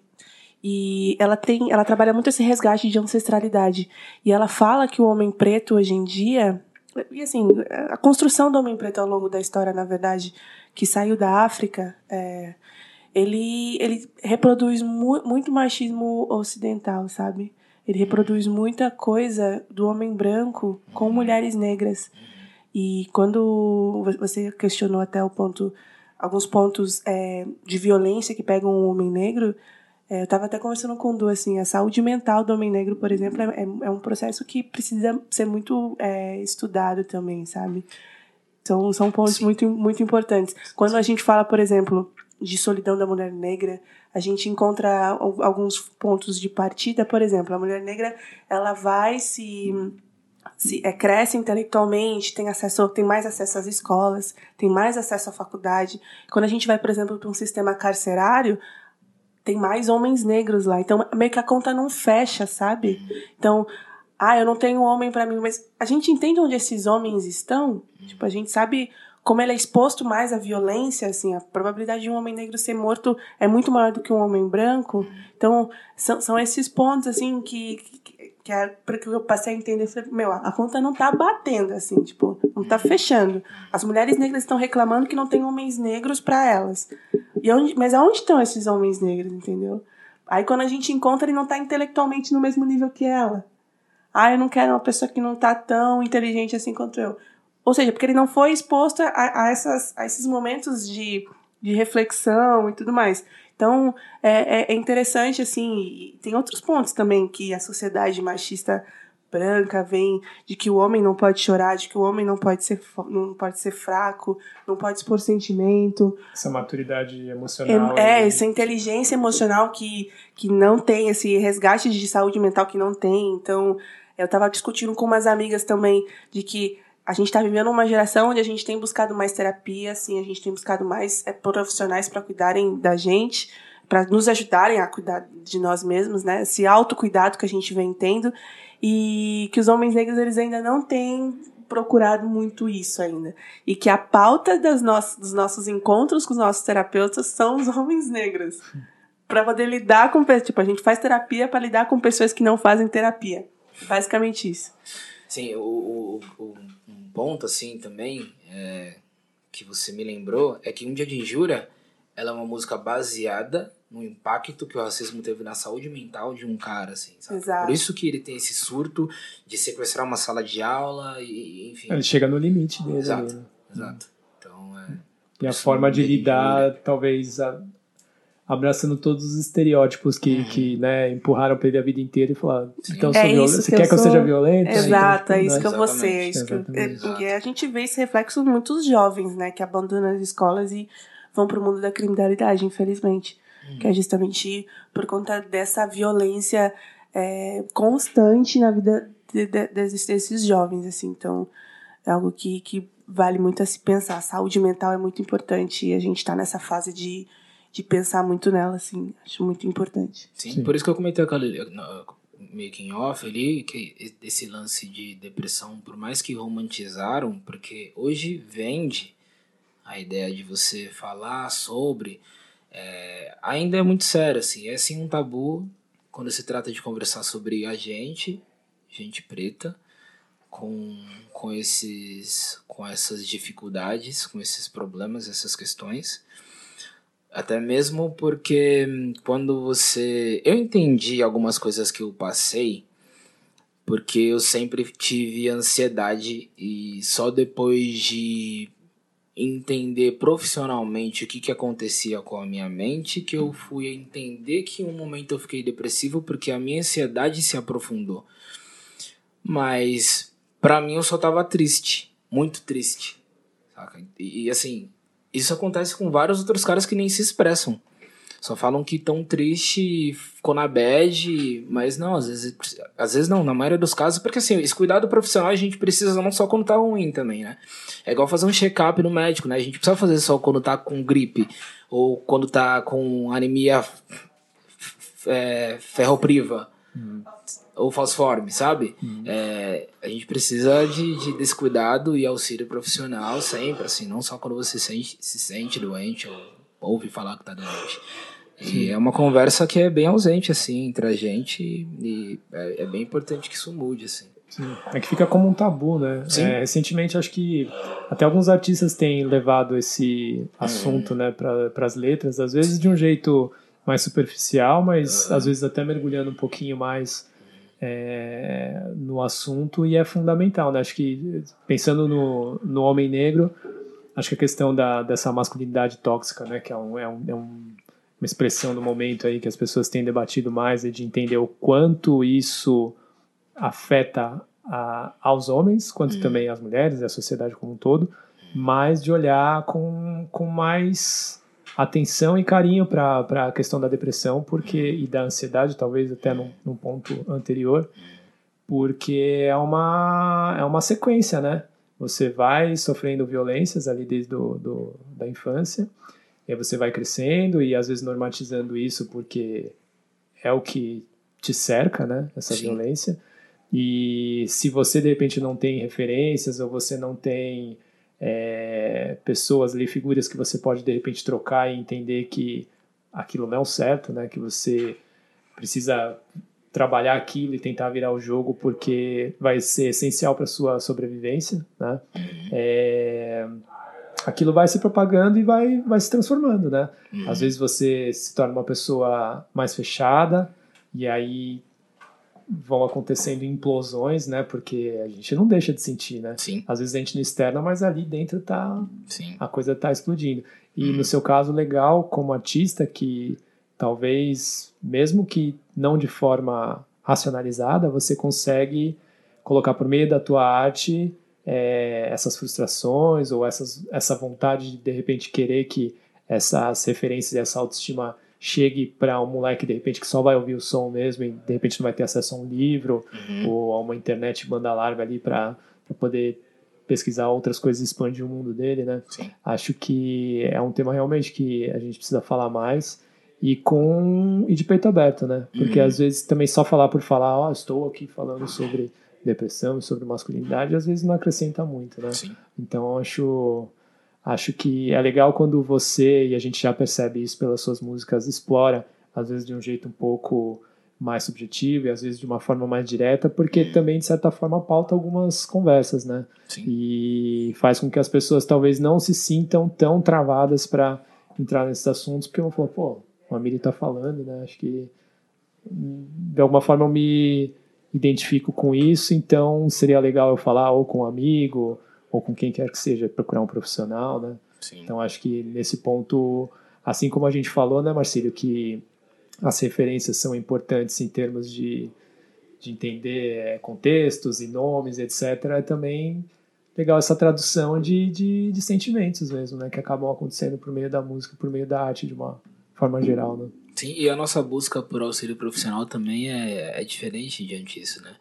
Porque é difícil você querer sentar com um profissional e conversar sobre esses traumas que não seja um profissional preto também, sabe? É. Tem, tem toda essa questão por trás disso, assim, de putz, eu vou falar que esses traumas derivam de problemas étnico-sociais E que traumatizaram a minha infância, ele não cara. vai entender, sabe? É, tem um distanciamento. É, né? então, é todo um rolê que é muito mais quilométrico pra gente, assim, de se fazer. Exato. Mas não desistem, não. Sim, Sim. bem importante. Importante. Muito importante, importante esse cuidado. E mais do que importante, a gente merece esse cuidado também. Exato. Sim, você ficou um pouquinho ausente aí dessa história, mas você tem alguma coisa a acrescentar? Você está fazendo a sua terapia? Como que você está lidando com isso? Profissionalmente, não. não, não. Não, Não, mas às vezes a gente tem outro jeito, né? De lidar Sim, com isso, sim, conversar a com os tem, a amigos, gente enfim. A minha terapia foi dar uma. Foi dar um break, assim, nas atividades profissionais, assim, né? Eu precisava de um tempo, assim, urgentemente, pra cuidar um pouco mais da, da minha cabeça, assim, né? Mas você entendeu isso? Foi uma Sim, reflexão sua ou teu corpo que travou e falou, ó, agora eu tenho que parar? O corpo, ele dá sinais, né? E às vezes ele, ele varia muito na intensidade desses sinais, assim, né? Às vezes ele dá uma cutucada pra você se ligar e outra ele vem bem forte que é pra você parar de vez, assim, sabe? Aquele, aquela porrada, É. tipo, ó, você não vai levantar mais não enquanto você olhar exatamente. isso. né? Assim como você também teve é, é, a sua perda do seu pai, eu também tive uma, recentemente. E foi bem no momento que eu tava muito envolvido com, com questões profissionais, assim. Tipo, não ter tempo pra nada. E nem consegui chorar pela, pelo falecimento dele, sabe? Aí há pouco tempo eu recebi esse sinal do corpo, da cabeça e, e de energias também, das quais eu acredito que, tipo, segura a onda aí, pretão. Vai na manhã, brother. porque você tem aí uma, uma caminhada aí que, que É. importa pra algumas pessoas, entendeu? Sim. Então, acho que a, a gente sabe o momento, né? Não- Não sei se é.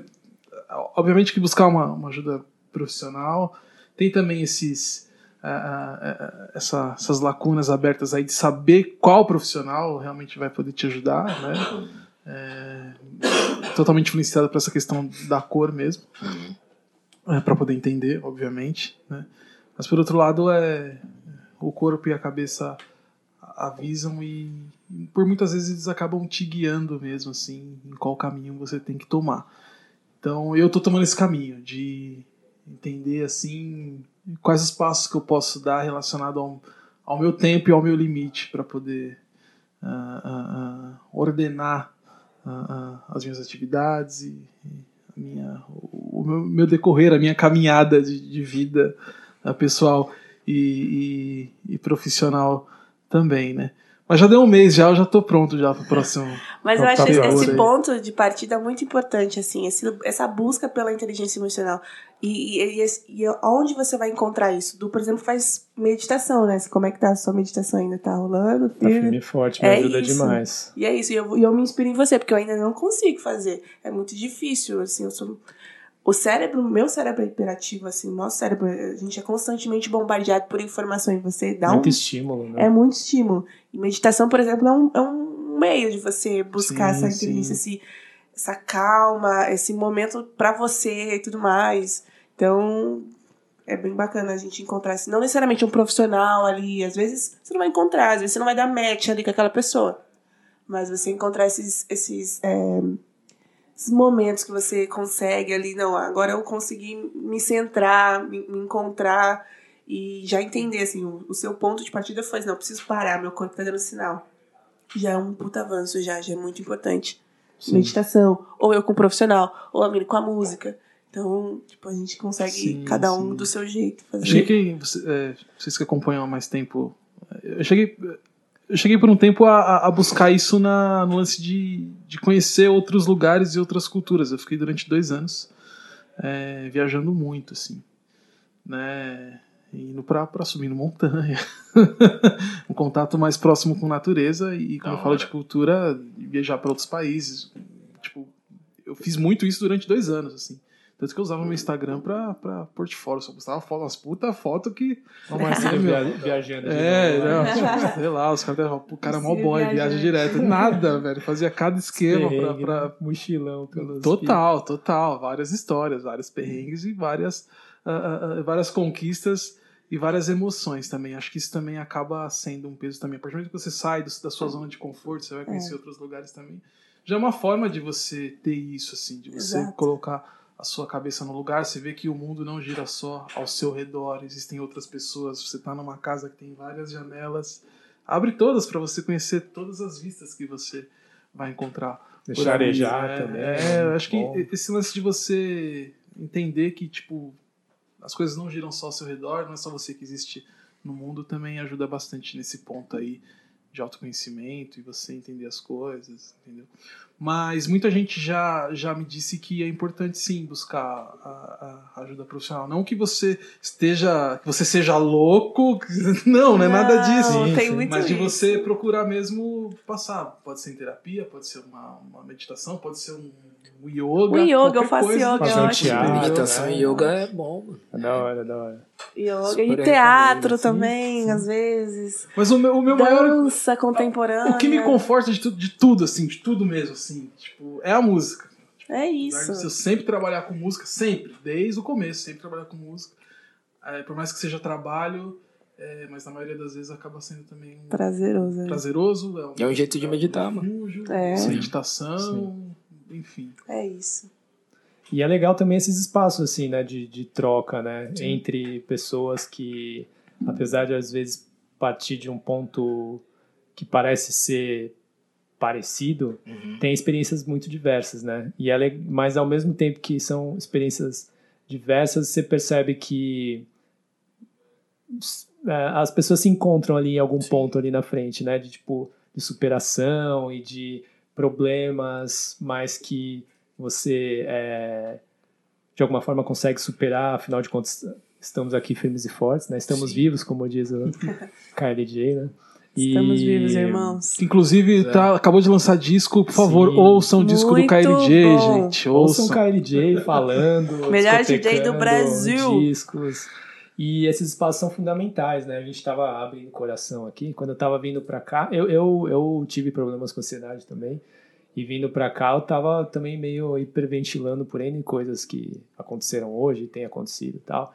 E tentando trabalhar a respiração, né? O legal da meditação é que ela te traz um pouco isso, né? De você ter esse controle da respiração e de olhar para isso como algo muito essencial, né? Que você olhando para sua respiração, tudo muda, né?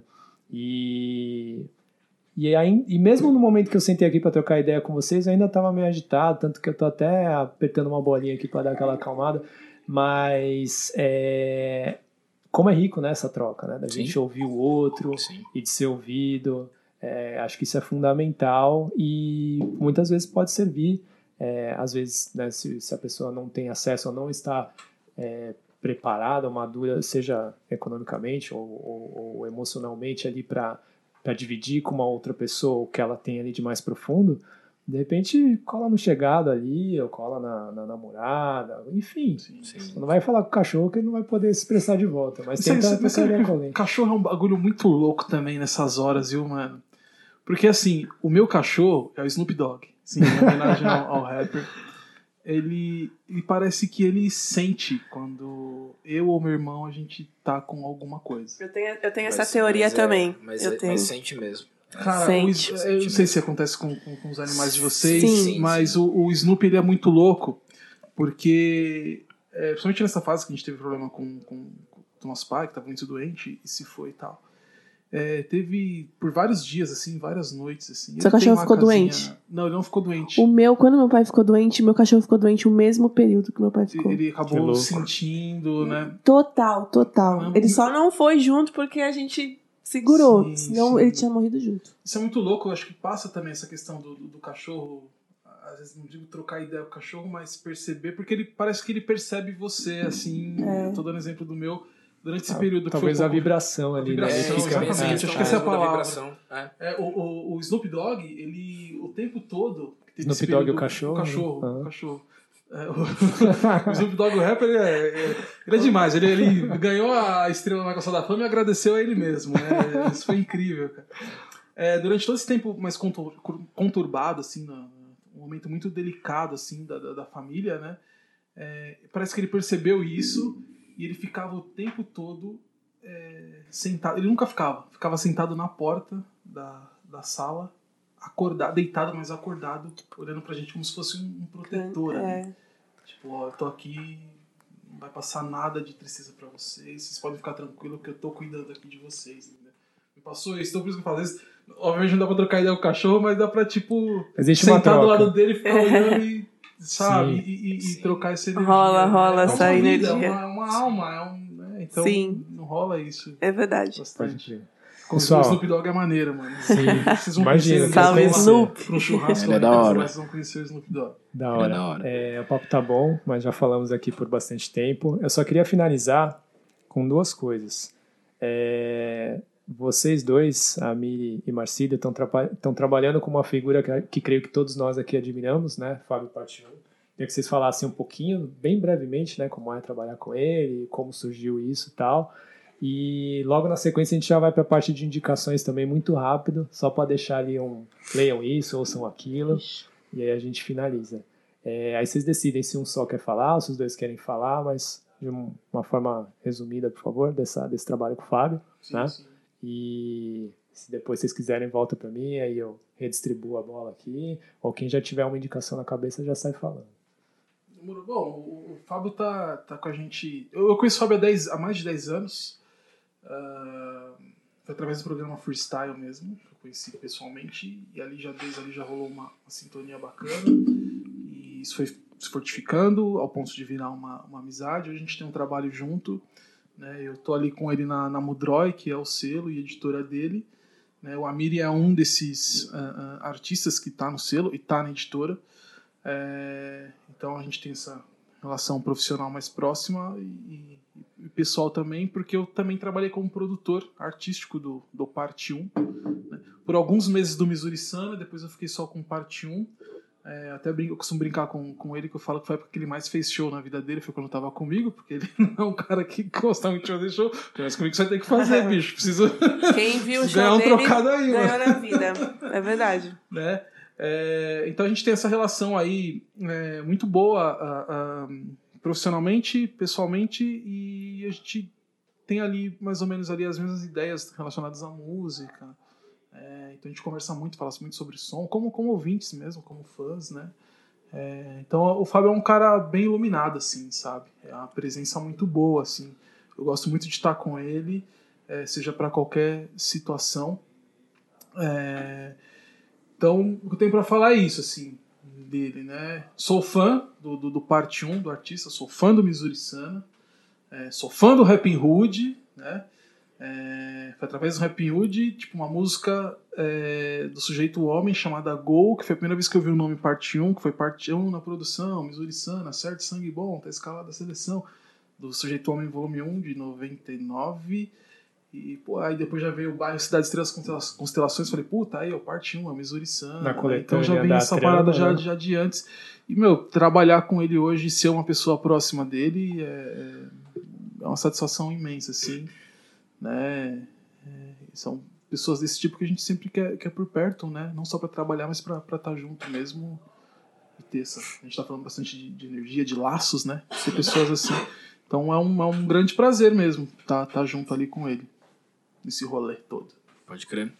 É, o Marcílio traduziu muito do que eu diria e digo, assim, também. Ainda mais essa questão do laço, assim. É, a proximidade que eu tive do Parte 1 foi através de uma primeira música que eu lancei. A gente chegou a conversar na época. é, e assim, eu já era muito fã dele. E quando eu conversei com ele na época, ele demonstrou que gostou do que eu tinha feito. Eu fiquei surpreso, porque eu falei, pô, até onde eu sei, ele é um cara muito exigente e tal. E, pô, se eu agradei ele, pô, as coisas estão tão caminhando legal. Enfim, isso sete anos atrás. E hoje fazer parte do selo dele, assim, é estender esse laço e, e ver esse laço transitar entre o profissional e o pessoal é bem mágico, assim. A gente tem uma conexão e uma, troca de energia muito orgânica, assim, que revigora bastante, assim.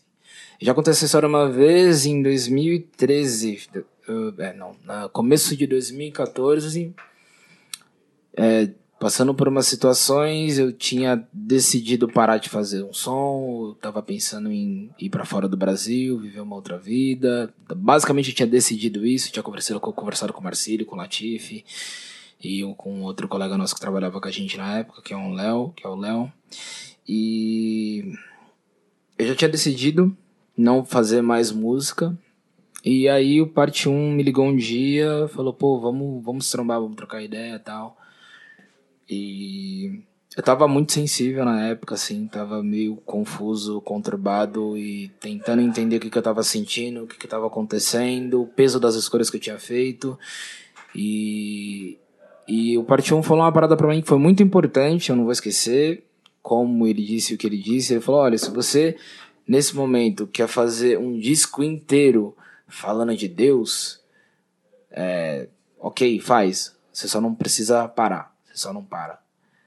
E eu falei, cara, eu tinha quase que decidido fazer música, se fosse fazer de maneira religiosa, como eu tava me entendendo religiosamente naquele momento, ou não fazer nada mesmo. E eu vi isso dele naquela época, naquele dia, foi muito especial, assim, e, e edificante. Isso me deu um. Me, me trouxe um norte, assim, uma. Me conectei a uma dimensão de um jeito que eu falei. Ok, entendi a importância de algumas coisas, entendi o porquê que eu preciso continuar respirando artisticamente e fisicamente também. Sabe? Então tem, tem todo esse peso, assim, de ter essa amizade com ele hoje. Legal. Fábio, não precisa complicar. Exatamente. Aí se não complica, vai. Ah, não, se não complica. eu- Já deixa de ser ele. Demorou? Então valeu, galera. É É isso aí. Massa. Tem muito mais papo aí, mas por hoje é isso, né? E quem sabe numa próxima a gente se junta aí. Como que é que o mano Daniel fala? Se a impermanência permitir, a gente se tromba por aí de novo, trocando uma ideia, né não? Sempre Aliás, preciso nas, sempre nas suas preciso. colocações do Daniel. Né? Fala Daniel. pouco, mas fala bonito. Não, é não? Aliás, ouçam o podcast dele com emergência, que é assim. É, não sei nem como descrever, mas ele fala sobre muito do que a gente disse aqui também, fala de sentimento, fala um pouco. é, sobre- fala sobre meditação também, fala. divide um pouco de, de, é, da filosofia budista, é, mas é, acho que tem uma pegada bem existencialista, né? Tipo, uma parada assim que fala muito sobre o viver, sobre como lidar com essa experiência mundana aí que a gente passa, né? Um dia a gente faz um crossover aí. Morou. Então é isso, valeu É galera. isso. Até a próxima. Até a Obrigado próxima. aí Valeu. por estarem junto com a gente. Até e a é próxima nóis. aí.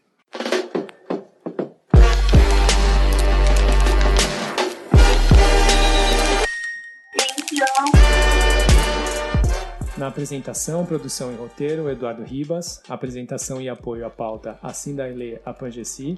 Participação do debate com Marcílio Gabriel e Amiri. Identidade visual do projeto, Patrício Oliveira. Mesa de som, Daniel Cunha. Vinheta, FL. Edição, Paulo Silva e Thiago Leve.